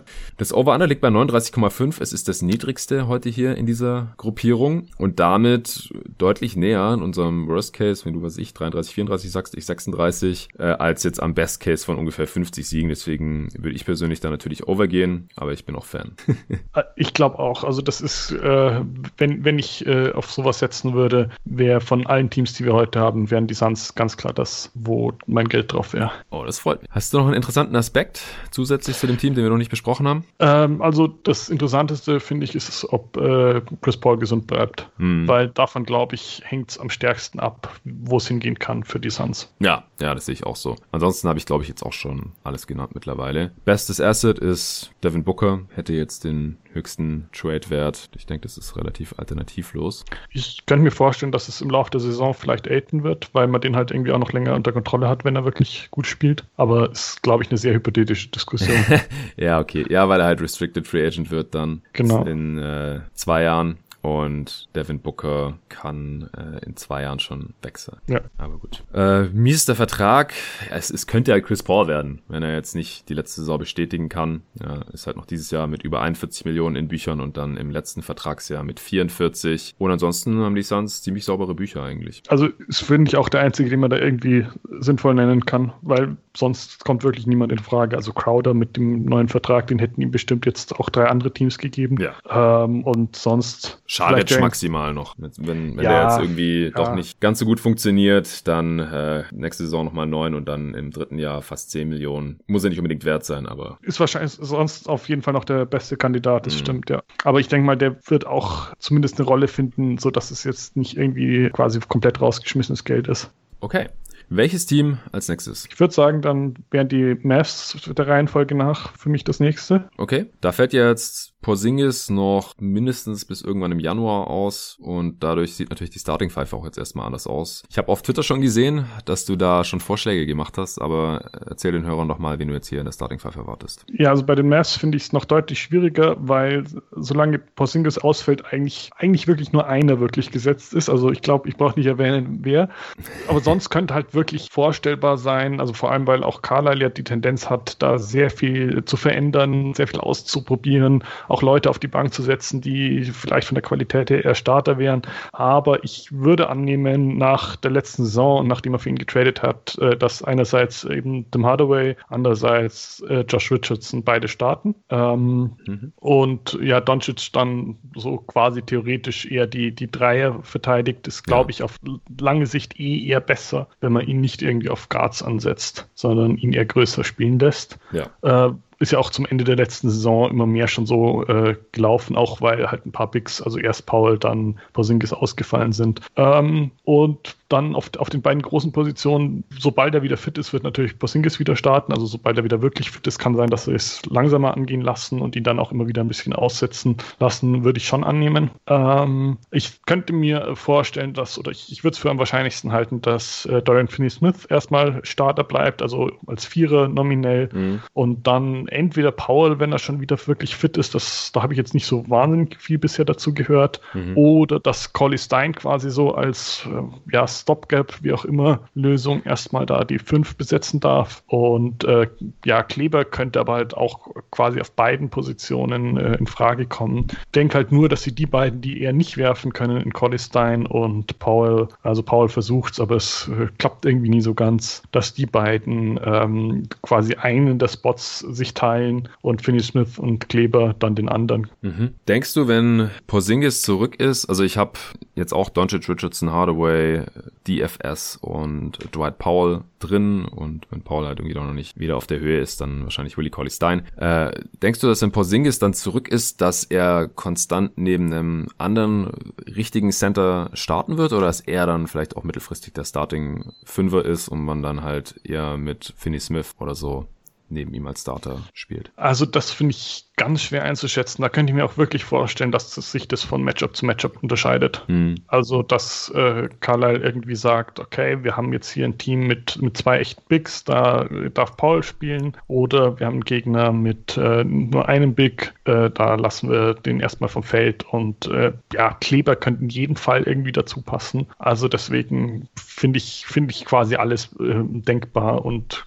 würde da keine irgendwie sinnvolle Prognose abgeben. Ja, also von The Athletic, Tim Cato, der hat geschrieben, dass er denkt, die meistgenutzte Starting Five wird mit Porzingis auf der 5 sein. Also er meinte auch allgemein, dass die äh, Starting Five immer je nach Matchup angepasst werden könnte, aber dann halt äh, mit Doncic, Richardson, Finney Smith, Tim Hardaway Jr. und dann mit Porzingis auf der 5. Das hat mich ein bisschen stutzig gemacht, denn die letzten Jahre wurde er immer geschaut, also auch schon bei den Knicks, aber dann auch bei den Mavs, dass er halt nicht so viel gegen die großen Kanten äh, spielen muss, um ihn halt körperlich ein bisschen zu schonen. Es gibt ja auch einen Grund, wieso man Paul hat und ihm dieses Gehalt zahlt, wieso man Corley Stein hat und ihm mehr als das Minimum zahlt und äh, dann ist Boban ja auch noch da und wenn man jetzt am öftesten mit KP auf der 5 planen würde, dann wäre das ja auch mindestens einer zu viel. Also man ist natürlich schön variabel, aber das ergibt für mich eigentlich nicht so super viel Sinn. Also ich glaube, dass es die beste 5 ist und dass man das dann auch in der Crunch-Time sieht und in Playoffs und so. Aber ich glaube, in der Regular Season und als Starting 5 würde es mich dann doch wundern. Also ich glaube, das kann eben auch einfach sehr stark davon abhängen, was die Gegner sind. Und wenn mhm. keine entsprechende Kante beim Gegner aufläuft, dann macht es halt auch keinen so großen Unterschied. Dann ist es vielleicht für Basingis eher belastender, wenn er irgendwelchen Wings hinterher rennen ja, okay. Und es ist halt schon, schon ein Punkt, dass es Vorteile defensiv geben dürfte, wenn er weniger auf dem Flügel unterwegs ist, irgendjemandem hinterher rennt. Ähm, einfach in Sachen Rim Protection.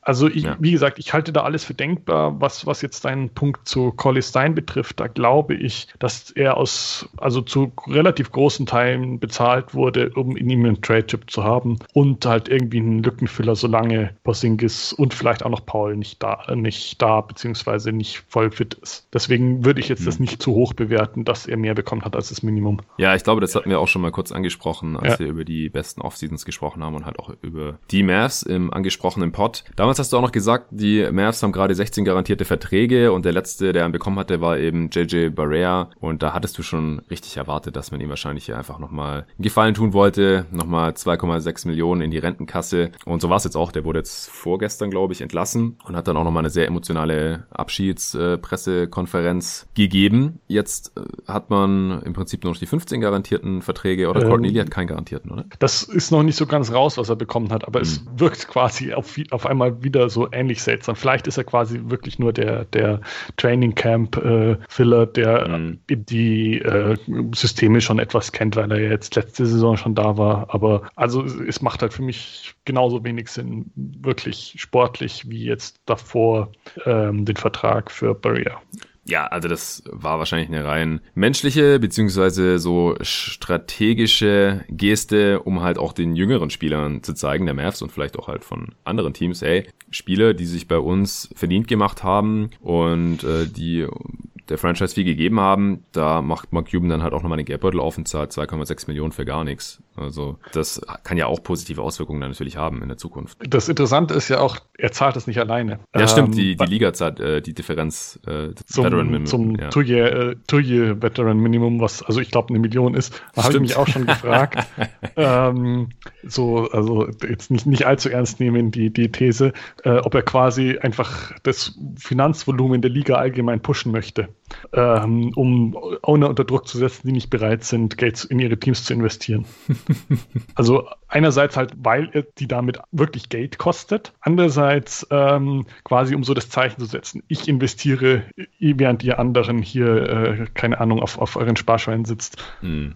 Ja, das könnte natürlich sein. Also vielleicht für die Hörer, die jetzt nicht so super bewandert sind, was das CBA angeht, die Veteranen ab, ab wie vielen Jahren Erfahrung bekommen die 2,6? Ähm, also es, es steigt quasi immer weiter an und ich ja. glaube, Maximum äh, hat man erreicht, wenn man irgendwie zehn Jahre in ja, der Liga war. Bei Barea auf jeden Fall der Fall. Äh, der ist ja, weiß nicht, 14, 14 oder sowas oder noch länger. Ähm, also wirklich sehr lange. Hm. Und aber damit die Spieler quasi keinen Nachteil haben, ähm, bezahlt zu werden. Also dass nicht die Teams aus äh, Sparsamkeit sagen, hey, wir holen uns hier nur lauter Zweitjahresspieler oder sowas rein, übernimmt die Liga das gesamte Gehalt zahlt, was, also nicht die Teams zahlen das, sondern die Liga zahlt das, was Zehnjahresspieler mehr verdienen als Zweijahresspieler. Ja, das ist ungefähr eine Million. Also das äh, Rookie-Minimum-Gehalt in der NBA sind gerade so knapp 900.000 Dollar. Dann, wenn man ein Jahr schon in der Liga war, dann bekommt man so knapp anderthalb Millionen. Und wenn man schon zwei Jahre in der Liga war, ist das Minimum 1,6 Millionen. Das steigt dann halt so graduell an, wie du gerade schon gesagt hast. Und es geht dann bis 2,6 Millionen hoch. Das ist halt, um halt Spieler, die schon länger in der Liga waren, da ein bisschen dafür zu zu äh, belohnen. Und damit, wie du gerade schon gesagt hast, Teams dann nicht davor zurückschrecken, die jetzt irgendwie gucken müssen, dass sie nicht über ein Salary Cap kommen oder über ein Apron oder die Luxury Tax oder sowas, äh, übernimmt dann halt die Liga diese eine Million Dollar Differenz. Und die Liga sind ja die 30 Teams. Also das heißt, äh, einen guten Teil dieses Gehalts, dieses äh, Geschenks an Barrea haben jetzt die 29 anderen Teambesitzer zahlen müssen. Das ist aber jetzt wirklich nicht allzu relevant, aber vielleicht für den einen oder anderen Mavs-Fan noch ganz witzig zu wissen. Und davon gibt's viele bei meinen Hörern. Also hier gibt's auch immer wieder die Bitte, doch mal öfter über die Mavs zu sprechen. Und deswegen habe ich gedacht, ist das doch auch mal ganz nett hier heute.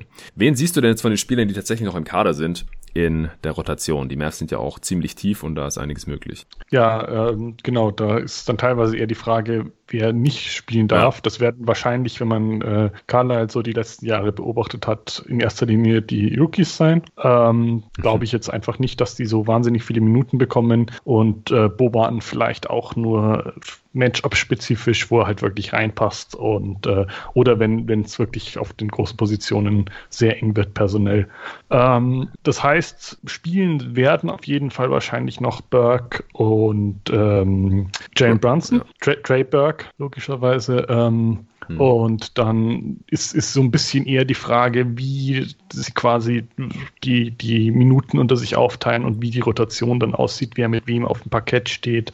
Und da denke ich mal, wird es darauf rauslaufen, dass Carla da auch wieder sehr viel ausprobiert, gerade in den ersten Wochen und Monaten. Ja, das sehe ich sehr ähnlich. Finde es natürlich schade, dass Josh Green dann eher keine Minuten sehen wird. Von dem halte ich ziemlich viel, aber mittelfristig würde er sich höchstwahrscheinlich dann da durchsetzen können. Tyler Bay und Tyrell Terry demnach dann auch nicht in der Rotation. Also Brunson und Burke äh, sehe ich auch drin. Wahrscheinlich auch viel nebeneinander. Kleber selbstverständlich. Der könnte Matchup-abhängig auch starten. Und äh, James Johnson hat man ja auch noch reingeholt, damit man dann noch so einen weiteren kräftigen athletischen Defender hat. Denn das, diesen Typ gab es ja eigentlich nur, das war fast schon Maxi Kleber, der hat ja am besten ausgesehen gegen äh, Kawhi Leonard und Zion Williamson und solche Leute. Und äh, DFS ist da einfach ein bisschen zu dünn und da hat man mit James Johnson einfach noch einen weiteren Body drin. Äh, Wesley Wundu eventuell noch. Ich glaube, das ist auch noch so ein Kandidat, der am ehesten noch rausfallen könnte. Und ja, Marjanovic ist halt eh nur in bestimmten Matchups spielbar.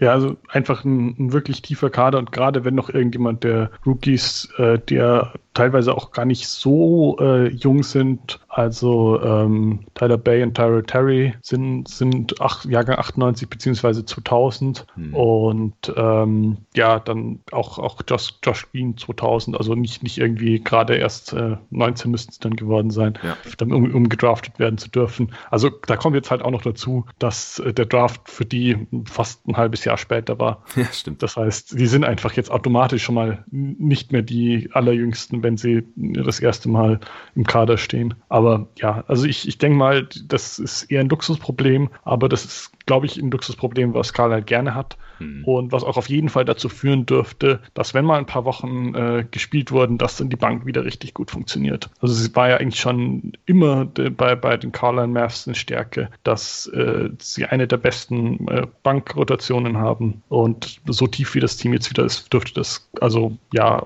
wirklich zu einer der wahrscheinlich fünf besten Bank-Lineups führen. Ja, das sehe ich auch so. Siehst du einen Breakout-Kandidaten? Also nach der Bubble könnte ich mir Trey Burke vorstellen. Der hat jetzt noch nie so richtig irgendwie eine Rolle finden können langfristig in dem mhm. Team. Und jetzt zumindest, dass er irgendwie so die Energizer-Rolle von Barrier quasi langfristig auch bei den Mavs übernimmt. Sie haben ihn ja auch jetzt gleich für drei Jahre bezahlt. Ja. Das heißt, das könnte ich mir vorstellen, dass sie sich das auch so ungefähr vorstellen. Äh, aber das wird jetzt wahrscheinlich keine, keine riesige Rolle. Äh, ein bisschen fürchte ich für die Mavs sogar, dass Richardson wieder sehr viel besser als äh, bei den Sixers aussieht. Äh, fürchten deswegen, weil er ähm, eine Player Option für nächstes Jahr hat ja. und wahrscheinlich aussteigen dürfte. Und es kann sein, dass er dann halt recht äh, teuer wird, falls sie ihn halten wollen. Und das halte ich für deswegen wahrscheinlich, weil er neben Doncic spielen wird und Doncic eben, das hat man in den letzten ja, zwei Jahren sehr schnell gesehen, eben extrem gut darin ist, Spieler, die zumindest einigermaßen werfen können, halt die genau richtigen Pässe hinzulegen, sodass sie dann wirklich gut die Dreier treffen. Und äh, dann, ja, wirkt die Quote halt auf einmal wieder viel besser und entsprechend kann er dann auch bezahlt werden. Ja, er hat jetzt echt kein gutes Jahr gehabt in Philly, war auch froh, getradet zu werden und dass es die Mavs geworden sind.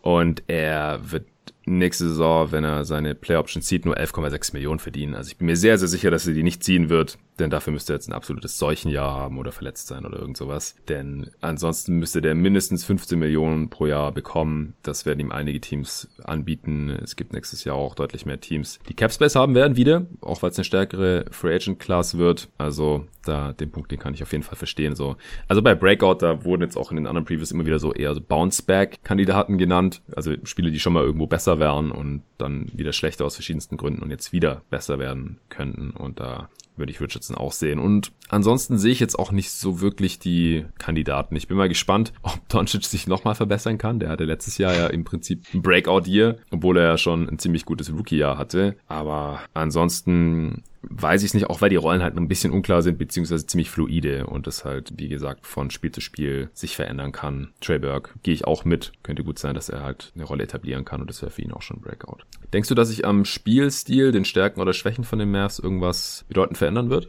Eigentlich nicht wirklich. Ich äh, bin nur gespannt, wie es so in Richtung der Größe sich halt entwickelt. Also jetzt schon in den Playoffs ging es ja quasi zwangsläufig immer stärker Richtung Small Ball und dafür haben sie jetzt, glaube ich, halt noch noch mehr das Personal und vor allem, weil sie halt auch irgendwie allein äh, jetzt, obwohl Barrier äh, entlassen wurde, drei Guards unter 6-0 haben, könnte ich mir schon vorstellen, dass sie da äh, jetzt äh, 6-0 oder kleiner, vielleicht ist, ist Brunson ein bisschen größer, aber minimal, ähm, dann, dann ähm, ja, könnte es halt wirklich klein werden und auch, dass dann mehr mit Kleber und vielleicht sogar James Johnson als einzigen Big in Anführungszeichen dann auch gespielt wird. Das wäre jetzt so eine Möglichkeit. Hm, ja, das sehe ich auch. Ansonsten glaube ich, dass die Offense wieder ähnlich gut werden wird. Letztes Jahr hatte man die beste der Liga und auch im historischen Vergleich ja, ich glaube, im Endeffekt die effizienteste aller Zeiten. Äh, allerdings halt im relativ zur, zur Liga dann nicht die effizienteste aller Zeiten, denn äh, die NBA an sich ist die letzten Jahre ja auch immer immer effizienter geworden. In erster Linie natürlich, weil die Dreier auch immer besser fallen, immer mehr davon genommen werden und die halt einen Punkt mehr geben. Aber trotzdem, sehr, sehr starke Offense natürlich. In erster Linie natürlich Luca zuzuschreiben und auch Rick Carlisle. Und daran wird sich jetzt wohl nichts ändern. Also ich sehe zumindest keinen Grund, wieso sie nicht wieder eine Top 3 Offense haben sollten, mindestens. Und in der Defense sollten sie eigentlich auch einen Schritt nach vorne machen, denn Josh Richardson ist ein deutlich besserer Defender als Seth Curry. Äh, und letztes Jahr war das ja so ein bisschen die, die Achillesferse und Rick Carlisle hat jetzt auch gesagt, dass äh, sie defensiv besser werden wollen. Das ist das Ziel. Das wird wahrscheinlich dann auch entsprechend viel jetzt trainiert werden hier im äh, Training Camp, denn wie gesagt, offensiv äh, müssen sie da wahrscheinlich weniger machen, denn das läuft wahrscheinlich so einigermaßen von selber jetzt schon. Man hat ja jetzt auch nicht allzu viele Additionen hier in der Offseason. Was denkst du denn, wie gut man defensiv werden kann? Also ich glaube, das hängt echt stark davon ab, wer jetzt dann wirklich spielt, hm. weil auch wenn er jetzt über Defense redet, hat Carlisle die Tendenz Tendenz, dann doch irgendwie zu dem Schluss zu kommen, nee, ich brauche so und so viel Spacing und äh, dann setze ich mal lieber jemand ein, der werfen kann, als jemand, der vielleicht besser verteidigt. Mhm. Das wird jetzt nicht irgendwie Richardson Minuten kosten, aber äh, es ist halt, halt eben die Frage, ob äh, ja zum Beispiel ähm, dann, dann vielleicht irgendwie mehr groß gespielt wird, was doch tendenziell eher der Defense hilft und dann James Johnson vielleicht irgendwie mehr äh, Anteile bekommt und dann könnte es auch defensiv ein bisschen runtergehen. Aber ich würde eher darauf tippen, ähm, dass es, äh, also dass, dass die Offense ganz weit oben bleibt. Äh, also wie du schon sagst, wahrscheinlich wieder eins bis mh, hm, schlechtestenfalls drei, aber vielleicht halt die Defense nicht so viel besser wird, wie erwartet oder wie, wie man sich vielleicht erhoffen könnte, weil Carlisle sich im Zweifel doch für das offensive Personal entscheidet. Ähm, aber ich denke mal, zumindest so die, also letztes Jahr waren sie 18. Also Top 10 glaube ich eher nicht, vielleicht aber nur minimal darunter. Ja, also im, im besten Fall, da würde ich das schon auch erwarten. Wäre natürlich ein Riesensprung, wenn sie dann in die Top 10 reinkommen. Das müsste dann halt wirklich in erster Linie vom ja, Coaching-Schwerpunkt kommen und da hast du ja gerade ein bisschen dran gezweifelt, denn so sehr hat sich das Personal jetzt auch nicht verändert. Man kann natürlich hoffen, dass äh, Doncic hauptsächlich immer den schwächsten Außenspieler einfach verteidigt und da auch noch ein bisschen besser geworden ist. Das äh, traue ich ihm schon zu. Den Körper hat er ja eigentlich auch. Äh, Tim Hardaway vielleicht auch noch ein bisschen, aber ansonsten sind die Spieler halt auch so was sie sind. Und dann hängt es natürlich auch ein bisschen davon ab, wie lang Porzingis fehlen wird. Die Defense war letztes Jahr mit ihm auf dem Feld natürlich auch besser. Ist ja auch ein sehr, sehr äh, guter Rim Protector. Dann ist halt da auch die Frage, wie viel wird er auf der 5 spielen. Das hast du vorhin ja schon angesprochen. Denn wenn er irgendwann an der Dreilinie verteidigt, dann hat er da auch nicht so den, den großen Einfluss. Und ähm, dann halt auch, wie gut natürlich die Bigs, die spielen, dann verteidigen. Willie Colley Stein hat da ja auch eigentlich alle Anlagen mit seiner Mobilität und Länge. Hat das aber in seiner NBA-Karriere bisher auch noch nicht konstant gezeigt. Dann, wie fit ist Dwight Powell? Also da gibt's, da gibt's ziemlich viele äh, unbekannte Variablen aktuell noch. Ich denke, das Potenzial haben sie, um Richtung Top 10 zu gehen, aber dann sind sie halt auch automatisch eins der allerbesten Teams der Liga mit einer Top Offense und einer Top 10 Defense. Ja. Gut, wo sehen wir dann den Best Case? Also ich denke mal, da kann es schon recht weit nach oben gehen, also über die 50 raus. Vor allem, wenn, wie du sagtest, äh, Luka Doncic eben auch nochmal einen Schritt macht, weil wenn er von seinem Level von letzten Jahr noch einen Schritt macht, dann ist das quasi das äh, LeBron Cleveland-Level, ja. so nach dem Prinzip, egal was, wen du neben ihm aufstellst, du kriegst äh, 50 Siege in der normalen Saison. Und äh, nachdem die Mavs einen deutlich besseren Coach haben und eigentlich wirklich passende Rotationsspieler rund um ihn rum, also pff, ich, ich würde es nicht für unmöglich halten, dass sie die beste Bilanz haben. Ich auch nicht. Also ich weiß nicht, wie hot der Take ist, aber ich kann mir sehr gut vorstellen, dass Luca eine MVP-Saison hinlegt, war letzte Saison schon nah dran und dieses Jahr dann vielleicht auch noch unter diesen Umständen, wo einfach das äh, konstanteste Team wahrscheinlich automatisch mehr Siege einfahren wird und das traue ich dem Mavs unter Carlisle auf jeden Fall zu und Doncic ist jung, der muss nicht unbedingt geschont werden oder irgendwas. Ich glaube auch, dass sie jetzt nicht irgendwie einige Siege liegen lassen, nur weil KP fehlt. Ich denke, das bekommen sie auch ohne ihn äh, ganz gut hin, solange es nicht die ganze Saison ist. Und du hast ja gerade auch schon angesprochen, also LeBron hat auch mit einem ziemlichen Kackkader in Cleveland 66 Siege geholt bei einer 82 Spiele-Saison. Und wenn man das umrechnet, dann könnten die Mavs hier halt auch so auf, auf die 60 oder so zugehen. Das, das sehe ich im besten Fall sogar auch. Also wenn die Defense halt auch kommt und man wieder die beste Offense hat der Liga, why not?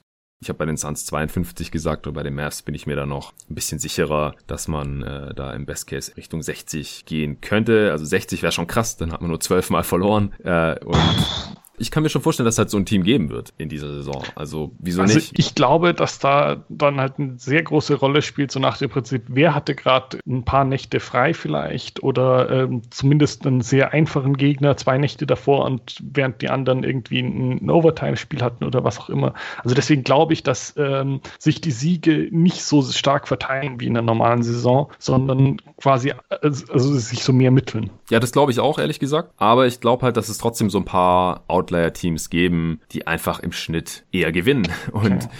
wieso dann nicht das Team, das den besten jungen Spieler hat, der eigentlich naturgemäß sich nochmal verbessern müsste. Und das, man sieht ja auch eigentlich, wie das bei Luca relativ gut gehen kann, einfach indem er seine Freiwürfe ein bisschen besser trifft oder seine Dreier oder beides. Ja, Dreier, ja. keine 32 Prozent, wenn es auf 35 Prozent hochgeht, ist nochmal noch effizienter und dann gehen die Freiwürfe vielleicht, weil er nicht diese unerklärlichen Aussätze hat, manchmal wo er einfach gar nichts trifft von der Freiwurflinie, vielleicht Richtung 80 Prozent, weil den Touch hat er eigentlich anstatt 75, 76 und dann ist er mit dem Offensivrating gleich über 120 und er macht das Team dann nochmal besser, den Impact hat er ja letztes Jahr eigentlich schon gehabt und ich kann mir das dann schon vorstellen. Also wir haben das ja schon gesehen von Spielern auf diesem Niveau und in dem Alter war halt kaum ein Spieler schon auf diesem Niveau. Er geht jetzt in die dritte Saison. Deswegen, keine Ahnung, sage ich halt 58. Ja, ja, also ich, ich bin nicht ganz so optimistisch, weil ich halt doch auch so ein bisschen noch die Verletzungsprobleme von Porzingis sehe und auch, auch Paul war ja jetzt ewig verletzt. Ähm, da sehe ich, sehe ich auch, wenn wir gleich zum Worst Case kommen wollen, da doch halt schon so ein bisschen, bisschen eher noch die Gefahr, dass auch ohne größere Verletzungen halt irgendwie immer ständig, ständig Kleinigkeiten bleiben, die Rotation nie so ganz da ist, wo Carla sie haben möchte, ganz rund läuft und dass es dann eben, eben nicht so gut läuft, wie es vielleicht äh, hätte sein können, wenn alles von Anfang an perfekt gewesen wäre, alle fit gewesen wären und so weiter. Ja, gib mir eine Zahl. Also ich glaube, unter 50 Prozent ist unrealistisch. Ja, glaube ich auch. Ich sag 38. Ja, ja, also ja, sowas in die Richtung werden sie auf jeden Fall schaffen, denke ich auch. Ja, vielleicht sogar, also, vielleicht sogar 40. Ja, also ich sag mal, ho hohe 30er ist auf jeden Fall, wäre auf jeden Fall eine Enttäuschung. Und viel drunter kann ich mir eigentlich nicht vorstellen. Ich sag 40.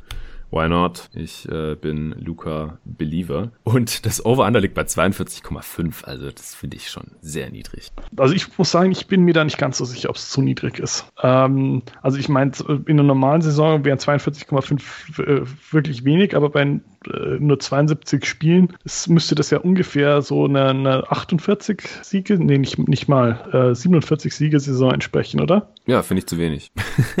also, okay. ja. Ah, ich ich glaube, ich sehe den Ausfall äh, von Porzingis und allgemein die Befürchtungen, die ich da mit Verletzungen habe, etwas schwerwiegender. Also Doncic mhm. hat ja auch öfter mal irgendwie so kleinere Pausen äh, gehabt in den letzten beiden Jahren. Kann sein, dass er jetzt quasi irgendwie an den Punkt gekommen ist. Es gibt ja öfter mal, dass er äh, auch, auch physisch komplett in der Liga angekommen ist und dann quasi durchspielt. Aber ähm, also ich, ich denke mal, dass es eben nicht ganz so äh, rund läuft in dem Sinn, sondern also pff, wahrscheinlich eher ein bisschen drüber, aber jetzt äh, wäre keine, keine Wette, die ich mit Überzeugung machen würde. Okay, ich schon, weil ich meine, wir machen das jetzt schon seit ein paar Jahren. Und bei den Teams, bei denen ich im Endeffekt zu pessimistisch war, da ist es dann oft so, im Nachhinein sagt man, ja klar, ich meine, die haben fucking Luka Doncic im Kader. Natürlich holen die mindestens 43 Siege. Wie konnten wir das vor der mhm. Saison nicht sehen? Und dann, deswegen, bei, bei solchen Spielern, da sehe ich halt mittlerweile den Floor so hoch, also solange die halt einigermaßen fit bleiben und, und wie gesagt, Gott bewahre, kein Covid kriegen oder sowas, dann wird das laufen. Und bei Phoenix ist es halt schon ähnlich. Da ist es halt auch dann so im Nachhinein, ah ja, das war halt ein neu zusammengestelltes Team und ja, Chris Paul war früher immer so viel verletzt und so. Aber wieso hat man das, wieso haben wir das nicht gleich gesehen, ja, dass die auf jeden Fall 40 Siege holen? Und was war das für eine einfache Wette? Und ich versuche da halt jetzt ein bisschen draus zu lernen. Klar, auf die Fresse fliegen kann man immer. Ähm, und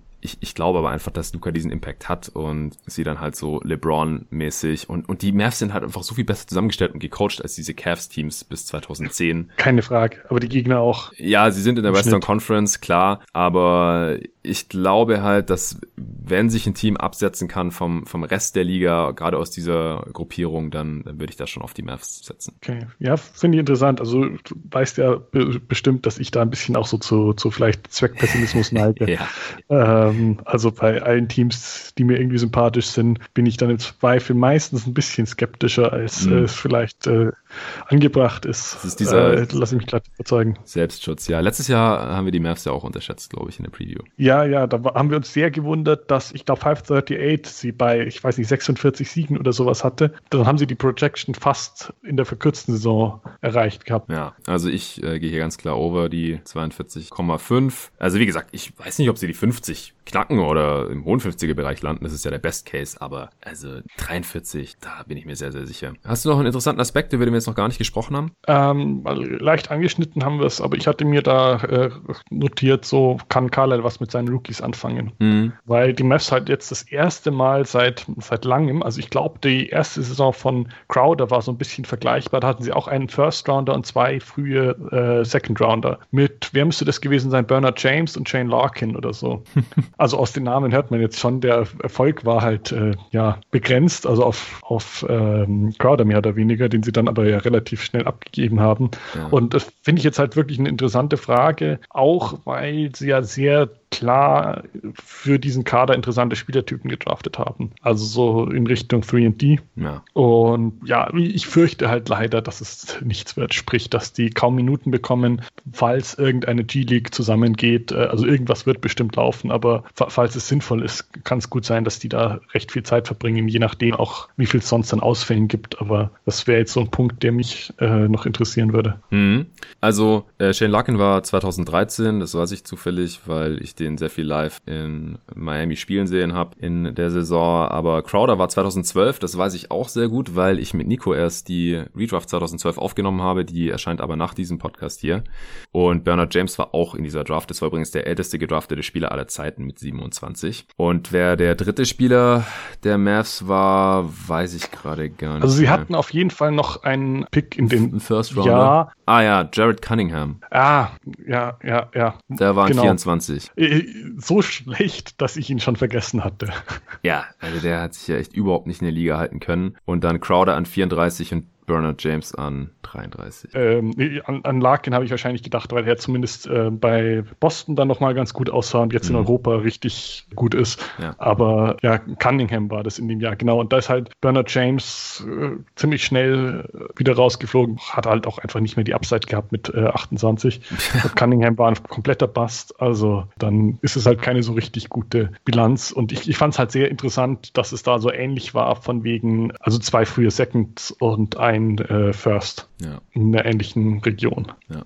Okay, äh, ich habe nichts über das wir nicht schon gesprochen haben und wir sollten noch langsam zu den Denver Nuggets kommen. Das ja. beste Asset ist einfach Luca, fertig. Miesester Vertrag? Also kommen eigentlich nur Paul und Porzingis in Frage, würde ich sagen. Finde ich schwer zu sagen, wie man dann da jetzt wirklich den Vorzug gibt, äh, weil halt auch beide jetzt irgendwie verletzt waren und es im Prinzip davon abhängt, wie sie wieder zurückkommen. Ja, Paul geht halt noch drei Jahre zu jeweils elf Millionen. Kann er wert sein, aber wenn er halt nicht ja. mehr der Alte wird, dann ist es wahrscheinlich schwierig, also auch so Backup oder Fringe Starting Center halt über 10 Millionen zu zahlen. Also das äh, hat ja schon für Stirnrunzeln gesorgt, als er diese Extension bekommen hat. Porzingis kann seine Kohle auf jeden Fall wert sein, wenn er halt fit bleibt. Ja, verdient zwischen ja. 29,5 bis zu 36 Millionen 2023, 2024 kann er durchaus wert sein. Denver Nuggets, letztes Team für heute. Wen siehst du da starten? Ja, also das ist ja eigentlich, könnte man meinen, relativ eindeutig auf vielen Positionen. Aber nach allem, was ich so ein bisschen rausgehört habe, könnte sich da doch was, was verschieben. Also mhm. relativ klar sind natürlich zwei Leute äh, mit, mit Jokic und Murray. Ja. Ähm, aber ich glaube dahinter, also ist es schon nicht mehr so ganz eindeutig. Millsap wahrscheinlich einfach auch noch.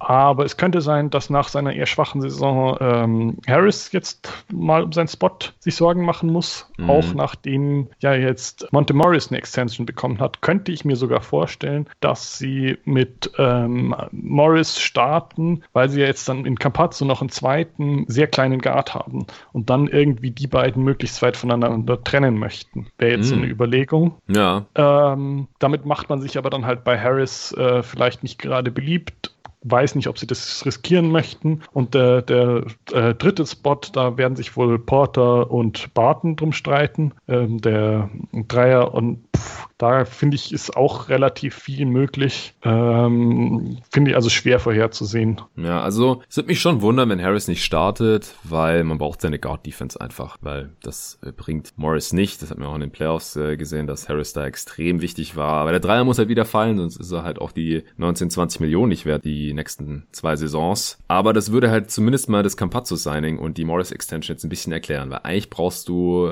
nicht zwei Backups, die dauerhaft mehr als das Minimum verdienen, hinter Jamal Murray. Also das ist schon ein bisschen komisch. Ja. Und gleichzeitig ist halt die, sind die Flügelpositionen da ein bisschen dünn. Porter wird ja sicherlich auch ein paar Minuten auf der 4 sehen, auch weil Millsap da ja nicht mehr ganz so viele Minuten spielen kann jetzt in seinem relativ hohen Alter schon, denke ich. Und sonst hat man da halt einfach niemanden mehr nachdem man Craig äh, ziehen lassen hat. Man hatte die Qualifying Offer zurückgezogen, was ein bisschen seltsam ist und ihn auch irgendwie verärgert hat. Und ähm, natürlich hat man Jeremy Grants 20 Millionen nicht. Also es hieß ja, man hat dasselbe geboten, aber das wird jetzt mittlerweile auch schon ein bisschen angezweifelt. Und äh, im Endeffekt konnten sie ihn halt einfach nicht halten. Er ist jetzt weg. Das ist das, was unterm Strich bleibt. Und da haben sie halt schon ein bisschen Adern gelassen. Also die Minuten auf der 4 von Grant, die kann man halt mit Michael Green und Michael Porter wahrscheinlich ein bisschen auffangen. Dann wird Porter allgemein ein bisschen, äh, das heißt ein bisschen wahrscheinlich deutlich mehr spielen, so wie wir das halt auch schon in der Bubble gesehen haben. Und Barton ist halt wieder zurück, den haben wahrscheinlich auch schon einige vergessen, nachdem der ja letztes Jahr in den Playoffs gar nicht mitspielen konnte. Aber wenn der fit ist, dann kann er da ja auch einige Minuten bekommen. Also ich würde mal jetzt traditionell von äh, Murray, Harris, Porter, Millsap und Jokic ausgehen. Äh, Barton dann halt als prädestinierter Sixth Man. Das, die Rolle liegt ihm halt auch einfach am besten. Aber wenn jetzt Harris irgendwie seine Dreier weiterhin überhaupt nicht trifft, dann wird es mich auch nicht wundern, wenn er rausfällt. Oder wenn Millsap auf einmal doch weiterhin so aussieht wie in der Bubble, nämlich ziemlich alt, dann kann ich mir vorstellen, dass er irgendwie rausfällt und dafür Green startet oder Porter auf die vier rutscht.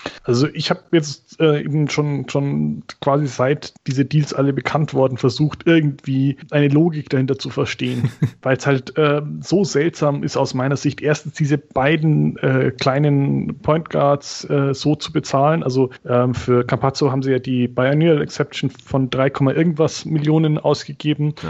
und ähm, Morris hat jetzt eben diese Extension bekommen. Und andererseits haben sie halt ja quasi gar keine Wings. Ähm, also die, es gibt drei Spieler, die einigermaßen seriös als Flügel durchgehen ähm, und äh, ja, vier, äh, drei, die ich mir irgendwie in, in der Rotation wirklich vorstellen könnte. Ähm, also eben erstmal Porter, ja. ba äh, Barton und dann jetzt wohl, habe hab ich gehört, soll vielleicht in der Rotation auch mal landen, vor allem dann, wenn es halt da Probleme gibt auf dem Flügel, äh, PJ Dozier. Der ja. ist ja nominell Point Guard äh, in, in den ganzen Listen, aber ist mit 6'6 äh, eben groß genug und ist dann halt irgendwie der Einzige. Der vierte wäre noch äh, Kancha, Vladko Kancha. Aber der hat halt quasi noch nie irgendwas außer Garbage Time gesehen.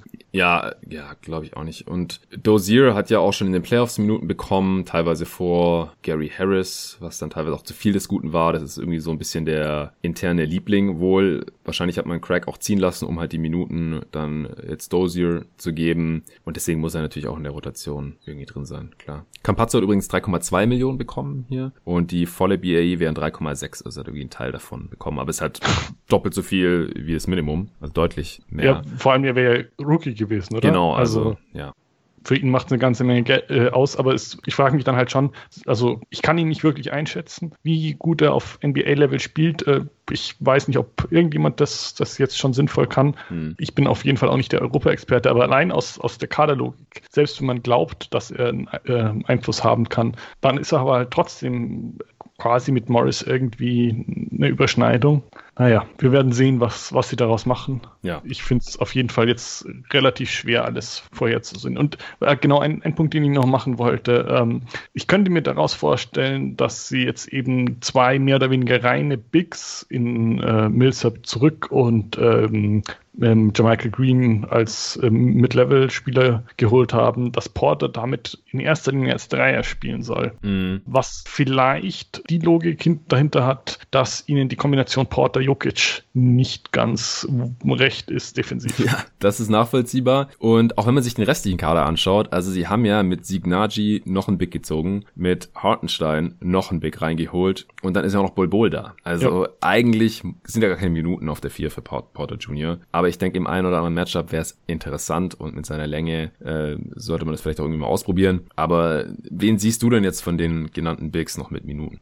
Also ich könnte mir vorstellen, dass es letztendlich auf quasi eine drei Big Rotation rausläuft. Also wenn wir jetzt mal so Richtung Playoffs äh, kommen oder sowas. Äh, also dass dann wirklich nur noch Green, Millsap und Jokic spielen und vielleicht ab und zu mal ein bisschen Porter auf der vier. Ähm, und wer, wer jetzt in der Regular Season spielt, also da denke ich, muss eigentlich Ball Ball zumindest Minuten bekommen. Ähm, mhm. Man draftet auch, wie, wie, spricht man ihn aus? Nyachi? Ja, Signachi. Ähm, dann, dann, der muss auf jeden Fall eigentlich dann, also den, den draftest du vielleicht, um ihn erstmal irgendwie ein paar Jahre auf der Bank sitzen zu lassen, aber der soll doch zumindest auch mal Garbage-Time bekommen. Also ja, und dann holt man sich noch Hartenstein. Also keine Ahnung.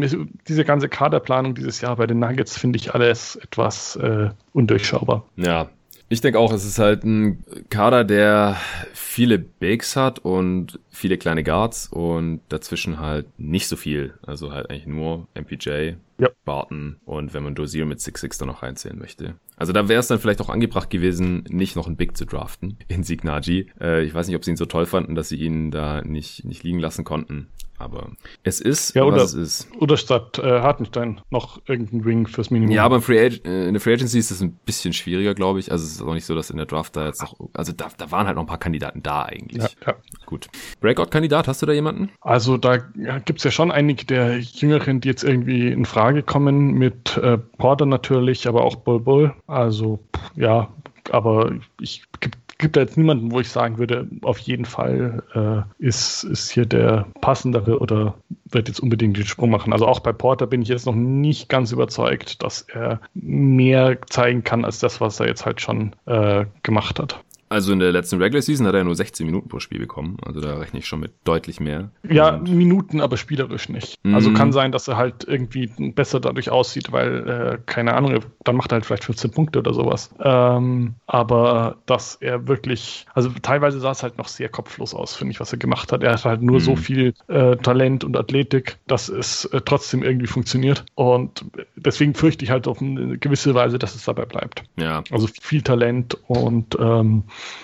sehr klar sichtbare Schwächen. Ja, kann ich nachvollziehen. Ich glaube halt, dass, also er wird wahrscheinlich fast doppelt so viele Minuten bekommen. Also an die 30, kann ich mir schon vorstellen. Auch in einer Mangelung an Alternativen. Also, ja, ja. Und in der Bubble hat er das ja auch teilweise schon. Er war ja auch trotzdem sehr effizient. 118 Offensivrating, das wird dann sicherlich runtergehen, weil er muss halt mehr gegen Starter spielen und wird mehr Würfe nehmen, die außerhalb von seiner Komfortzone liegen. Vielleicht leiden die Quote, Quoten da ein bisschen. Glaubst du, es gibt Würfe, die außerhalb von Porter Porters Komfortzone.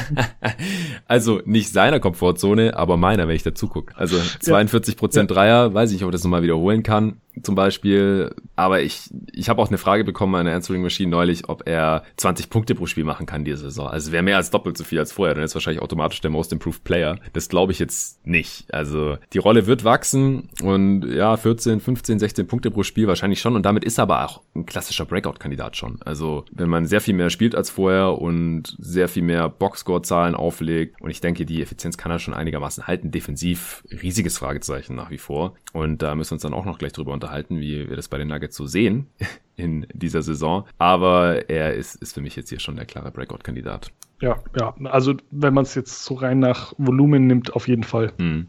Ja, ich denke, vom Spielstil wird sich nicht allzu viel ändern, denn die Nuggets sind damit ja sehr erfolgreich, da viel über Jokic laufen zu lassen. Mal sehen, also ich weiß nicht, wenn Jamal Murray seine Playoffs bestätigen kann, dann wäre das auch ein Breakout für mich. Ja, ja. Weil in der Regular Season war er bisher immer ziemlich inkonstant und in den Playoffs dann, also er hatte natürlich sehr äh, krasse Spitzen, ja, wo er halt extreme äh, Punkteexplosionen hatte und total unguardable war und so.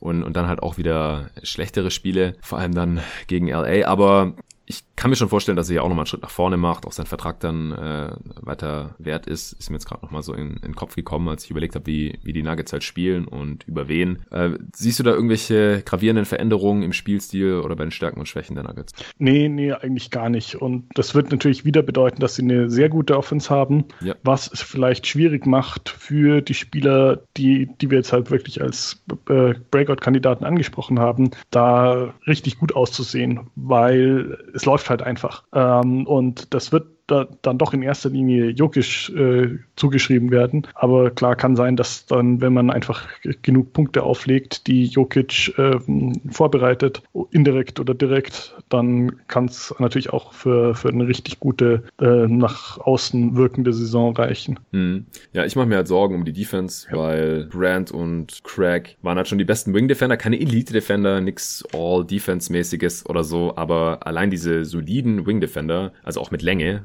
äh, hat Gary Harris halt einfach nicht. Die fehlen jetzt einfach, die wurden einfach nicht ersetzt. Das ist schon heftig. Ich weiß nicht, wie viel weniger Siege sie da durchholen werden jetzt in der Regular Season. Da hatte ja Jeremy Grant zum Beispiel jetzt auch, wenn man sich nur mal Plus-Minus anschaut, jetzt nicht den messbaren, äh, belastbaren Impact, weswegen er auch ein bisschen kritisch gesehen wird. Ich will das jetzt nicht überbewerten, äh, Single Season Plus-Minus. Aber vielleicht leiden sie da gar nicht so sehr und die Defense die war ja letzte Saison äh, zu Beginn überraschend gut und hat sich dann äh, so im Mittelmaß eingependelt. Die Offense wird wieder gut sein.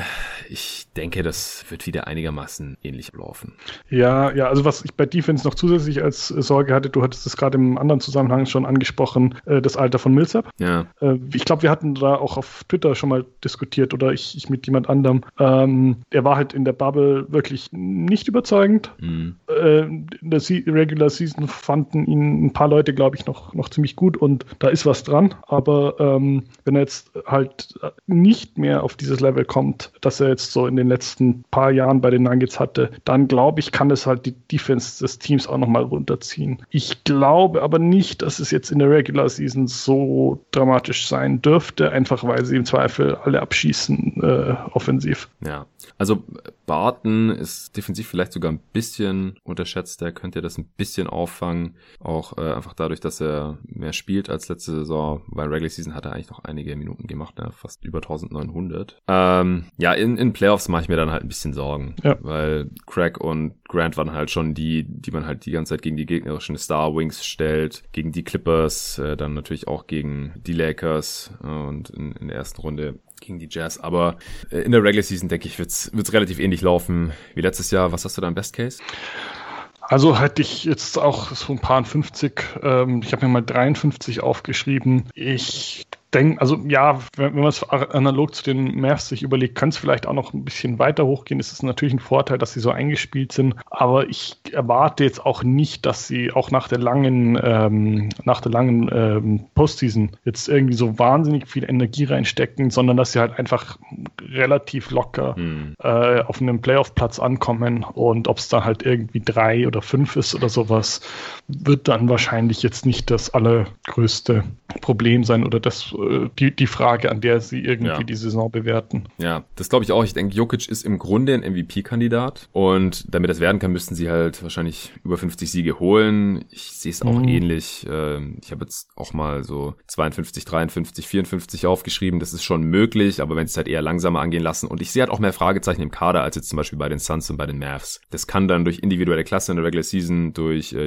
Und vielleicht Murray und äh, Porter Jr. sich nicht nur vom Volumen her steigert, sondern auch spielerisch spielerisch Schritt macht, was ja echt nicht ausgeschlossen ist, äh, dann kann das natürlich auch trotzdem über 50 werden.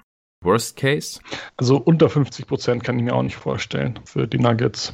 Hm. Und ja, also irgendwie so äh, hohe 30er jetzt wäre, denke ich, so der Worst Case, solange niemand wirklich langfristig verletzt ist. Ja, denke ich auch. Also irgendwie zwischen Phoenix und äh, dem Worst Case der Mavs. Also die, die Mitte wären dann 38, würde ich jetzt einfach mal sagen. Ja, ja, also ich könnte mir eigentlich fast die Mavs noch weiter unten vorstellen als die Nuggets, weil die Nuggets ähm, großen Vorteil haben. Also auf dem Wing sieht es halt etwas äh, dünn aus, aber sonst sind sie halt sehr, sehr tief. Ja, die Mavs doch aber auch. Ja, ja, aber also ich sag mal, die Nuggets haben halt schon irgendwie auf fast allen Positionen zwei Leute, die im Zweifel starten können. Und dann, also ich, ich denke mal, es wird auch seine Gründe haben, dass die Campazzo da noch geholt haben. Und äh, dann, dann ist es mhm. halt wirklich auf irgendwann mal an dem Punkt, dass sie irgendwie fünf Guards haben, wenn man Barton mit reinzählt, die eigentlich auch eine halbe eine Stunde, also 30 Minuten pro Partie spielen können, dann, also das, das habe ich jetzt, sehe ich jetzt bei den Mavs nicht ganz so gut. Okay, ja, ich sehe die Mavs ja eh ein bisschen optimistischer als du, da hatte ich ja 40 im Worst Case, Phoenix 36, Portland 33, Denver jetzt 38, Utah hatte ich auch 36 gesagt, also das ist alles sehr, sehr ähnlich ähnlich. Das ja. Zwei Siege hin oder her. Das geht in dieser Saison, glaube ich, sehr, sehr schnell. Je nach Spielplan und äh, Fitness natürlich des Kaders. Over Underline ist die höchste hier heute 44,5.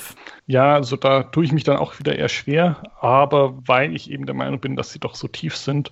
Man könnte auch noch dazu sagen, äh, es hatten, glaube ich, schon relativ viele Spieler Covid. Das heißt, je nachdem, wie jetzt da die Wiederinfektionsraten mhm. wirklich sind oder sowas, könnte das das Risiko reduzieren, dass da jemand auf, ausfällt. Ja, das ist ein interessanter Punkt, stimmt, aber das ist ja auch noch nicht so ganz raus, wie inwiefern das dann wirklich ja. schützt oder wie lang. Ich finde es halt auch irgendwie ein, einerseits absurd, sich darüber Gedanken zu machen, dass jetzt NBA wieder gespielt gespielt wird unter diesen Bedingungen. Aber andererseits, wenn man darüber diskutiert, muss man es halt auch mit aufnehmen. Ja, das ist durchaus richtig. Also klar, es ist irgendwie ein bisschen absurd. Ich will es jetzt trotzdem nicht ignorieren, dass die NBA wieder anfängt. klar, ja. Und ach, keine Ahnung, irgendwie gewöhnt man sich auch langsam dran, dass manche Sachen halt einfach trotzdem stattfinden. Und die NBA hatte jetzt halt auch einen kleinen Vertrauensvorschuss, weil es in der Bubble einfach extrem gut lief. Klar, außerhalb der Bubble kann es nicht so gut laufen. Die NBA rechnet ja sogar mit Infektionen. Es gab ja jetzt auch vor ein paar Tagen die Meldung, dass sich jetzt wieder acht Spieler infiziert haben in, in der letzten äh, Testphase. Es ist nicht rausgekommen, zumindest hier stand heute Samstagnachmittag nicht, äh, wer das war. Aber äh, das werden wahrscheinlich nicht die letzten gewesen sein, aber man muss halt irgendwie hoffen, dass es dann wenigstens äh, Einzelfälle bleiben und nicht in die Teams reingetragen wird und dass sich die Einzelfälle dann halt auch erholen. Und wenn es nicht der Fall ist, dann traue ich halt Silver auch zu, dann da die entsprechenden Schritte einzuleiten und dann zur Not, zur allergrößten Not, das halte ich aber für unwahrscheinlicher, als dass es relativ bald einen Impfstoff gibt und die Spieler dann einfach alle geimpft werden dass dann halt eventuell auch einfach abgebrochen wird. Also damit müssen wir immer rechnen. Das hatten wir jetzt letzte Saison, da war es eher aus dem Nichts, aber das kennen wir ja dann schon irgendwie. Damit müssen wir dann halt auch irgendwie leben und umgehen. Das ist dann auch nachvollziehbar natürlich. Und äh, was die allgemeine Situation angeht, da müssen wir einfach nur hoffen, müssen wir jetzt irgendwie nochmal durch, vor allem auch hier jetzt in Deutschland, wo es jetzt teilweise wieder Ausgangssperren gibt und Lockdowns und es eher jetzt äh, Richtung Weihnachten, Neujahr eher wahrscheinlich schlimmer wird als besser, dass es dann halt irgendwann wieder besser wird und dann halt irgendwann auch einen effektiven und sicheren Impfschutz geben wird für die Leute. Ja, da wird die NBA auf jeden Fall ein großes Interesse daran haben, sich da möglichst schnell äh, drum zu kümmern. Ja. Einfach weil da extrem viel Geld davon abhängt. Und also ich meine, deswegen spielen sie jetzt auch wieder, deswegen haben sie die Bubble organisiert und deswegen spielen sie jetzt auch wieder, obwohl die Situation jetzt ja eigentlich von den Zahlen her gravierender ist als zu dem Zeitpunkt, als die Bubble gestartet ist, soweit ich weiß. Also ich glaube, dass sie in Florida zu dem Zeitpunkt, also da, wo sie gespielt haben, nur schlimmer war als jetzt in den meisten NBA-Städten okay, gerade. Ja. Aber dadurch, dass sie ja total abgeschottet waren, war es halt eine andere Situation, ist nicht so wirklich ja. vergleichbar. Ja, 44,5 ist halt schon vier, fünf Siege höher als jetzt Portland, Phoenix, höher als die Mavs das finde ich schon die bestgewählte Line hier heute. Ich würde, glaube ich, kein Geld draufsetzen. Also nee, Geld ist mir zu knapp. Ist ziemlich genau zwischen meinem Best und Worst Case. Ja, also genau die Mitte zwischen Best und Worst Case wären 44 und es ist 44,5. Ich müsste jetzt theoretisch ein bisschen undergehen wahrscheinlich, aber will ich nicht. Ja, ich würde auch auf jeden Fall weg davon bleiben, aber doch eher zum, zum Over tendieren. Okay. Noch irgendwas Interessantes, das wir nicht besprochen haben? Nee, mein Punkt wäre da nur die Frage gewesen, wie sie es äh, schaffen, dass Morris, Campazzo und, und Co. da wirklich spielen. Ja. Das hatten wir eigentlich schon. Ja, das wird interessant sein. Das beste Asset ist Nikola Jokic. Der äh, würde in dem Trade-Stand heute sicherlich den meisten Gegenwert einbringen. Ja, schlechtester Vertrag, da sieht es ja bei den Nuggets mittlerweile auch wieder sehr viel besser aus, als es schon mal war. Also, wenn er sich nicht wieder verbessert, dann ist es wahrscheinlich Harris. Aber sonst mhm. finde ich, ja, also Barton ist jetzt auch nicht ganz so toll, wenn er nicht, nicht äh, wieder deutlich fitter wird. Hm. Dann ist er halt auch noch zwei Jahre knapp beziehungsweise gut 14 Millionen äh, recht teuer. Ja, aber wenn er halt so auf Sixth-Man-Niveau zocken kann, dann ist es ein angemessenes Gehalt. Millsaps Vertrag ist nur ein Jahr für die 10 Millionen. Also sie haben echt keine schlechten Deals mehr hier. Harris ist halt im Zweifel eventuell auch Trade-Masse. Also die Nuggets werden ja sogar als Destination für James Harden teilweise gehandelt. Ist es was, was du siehst? Also es wird halt, finde ich, so überhaupt nicht passen weil dann hat man halt noch einen mehr im Team, der quasi nur Offense bringt. Und wie viel besser offensiv wollen sie denn noch werden? Ja. Also das sehe ich einfach nicht. Und ich glaube auch nicht, dass sie wirklich was davon hätten, jetzt Murray für, für Harden abzugeben. Also vielleicht wäre es kurzfristig eine Verbesserung, also ziemlich sicher, weil Harden ist der bessere Spieler. Aber das, da, da denke ich mir dann halt, dass so quasi die, wie soll man sagen, die Opportunitätskosten, das Team auseinanderzureißen, das Risiko zu haben, dass Harden in, äh, was sind zwei Jahren, glaube ich, könnte er gehen, mhm. dann, dass er dann wieder weg wäre. Also deswegen kann ich mir nicht wirklich vorstellen, dass da eine Möglichkeit besteht, die für die Nuggets richtig interessant ist. Und dazu kommt ja noch, dass sie finanziell relativ wenig äh, Spielraum haben, weil sie hardcapped sind durch die Mid-Level Exception für Green und die Biannual für Campazzo. Ja, stimmt. Da hast du recht. Ja, und Harden verdient halt fast doppelt so viel wie Harris. Also da müssten dann noch irgendwie Barton und Millsap mit in den Deal oder Barton und Green oder sowas. Also, das würde ja schon daran scheitern, dass die erstmal nicht getradet werden können. Ja, aber sie können noch vor der Trade Deadline können sie getradet werden. Ja, ja, aber ich bin nicht sicher, ob das sich noch so lange hinzieht bei den, bei den Rockets oder ob Harden jetzt genug Ärger macht, äh, schnell getradet zu werden. Kann, kann ich schlecht einschätzen. Also bringt mhm. auf jeden Fall die Nuggets halt hier in die Situation, dass sie es eigentlich rechnerisch keine Möglichkeit, also kaum eine Möglichkeit haben. Sie müssten irgendwie wahrscheinlich, ich glaube, Porter, Barton und Harris, da müsste langsam aufgehen. Stelle ich mir aber irgendwie auch nicht richtig überzeugend vor. Ja, also, also kein, ist, das ist halt das Ding, die beste Lösung. Wieso ich glaube, dass Harden jetzt gerade nicht getradet wird, weil ich glaube, es gibt gerade keine richtig überzeugenden Angebote. Also ich glaube halt, dass die meisten Teams jetzt erstmal mit dem, was sie haben, gerne in die Saison gehen würden und sich angucken, was sie da zusammen mhm. gebastelt haben. Gerade auch die Sixers, die ja immer als erste Trade-Destination genannt werden. Die Nets haben einfach kein richtiges Paket, denke ich. Und dann wird es halt auch schon dünn. Die Bucks können nicht wirklich was rüberschicken. Die Nuggets haben jetzt besprochen. Miami wäre jetzt auch ein seltsamer Zeitpunkt. Mal sehen. Also das habe ich, wie gesagt, auch schon im letzten Pod mit Ole besprochen, aber das hat mich jetzt hier noch interessiert an der Stelle, was du davon halten würdest. Also da fände ich die Sixers deutlich interessanter und eigentlich auch hm. die Nets. Aber ja, also das finde ich einfach für Denver auch, auch vom Spielerischen her nicht passend. Also man wäre dann auf jeden Fall bei einer Kombination Jokic, Harden ja. und nee, nee. Da, da müsste Harden ganz anders spielen als bisher. Ja, oder Jokic und beides kann eigentlich nicht wirklich eine echte Verbesserung. Also da, glaube ich, ist einfach die Summe der Teile nicht die der Einzelspieler, mhm. sondern weniger. Okay. Siehst du bei einem der Teams, das wir heute besprochen haben, oder von mir aus auch noch Rockets, Warriors, Jazz, du hast zu mir auch gesagt gehabt, dass du jetzt zum Beispiel die Jazz zumindest auch noch hier auf einem Niveau siehst mit diesen äh, Teams. Siehst du bei einem von den Teams Titelchancen?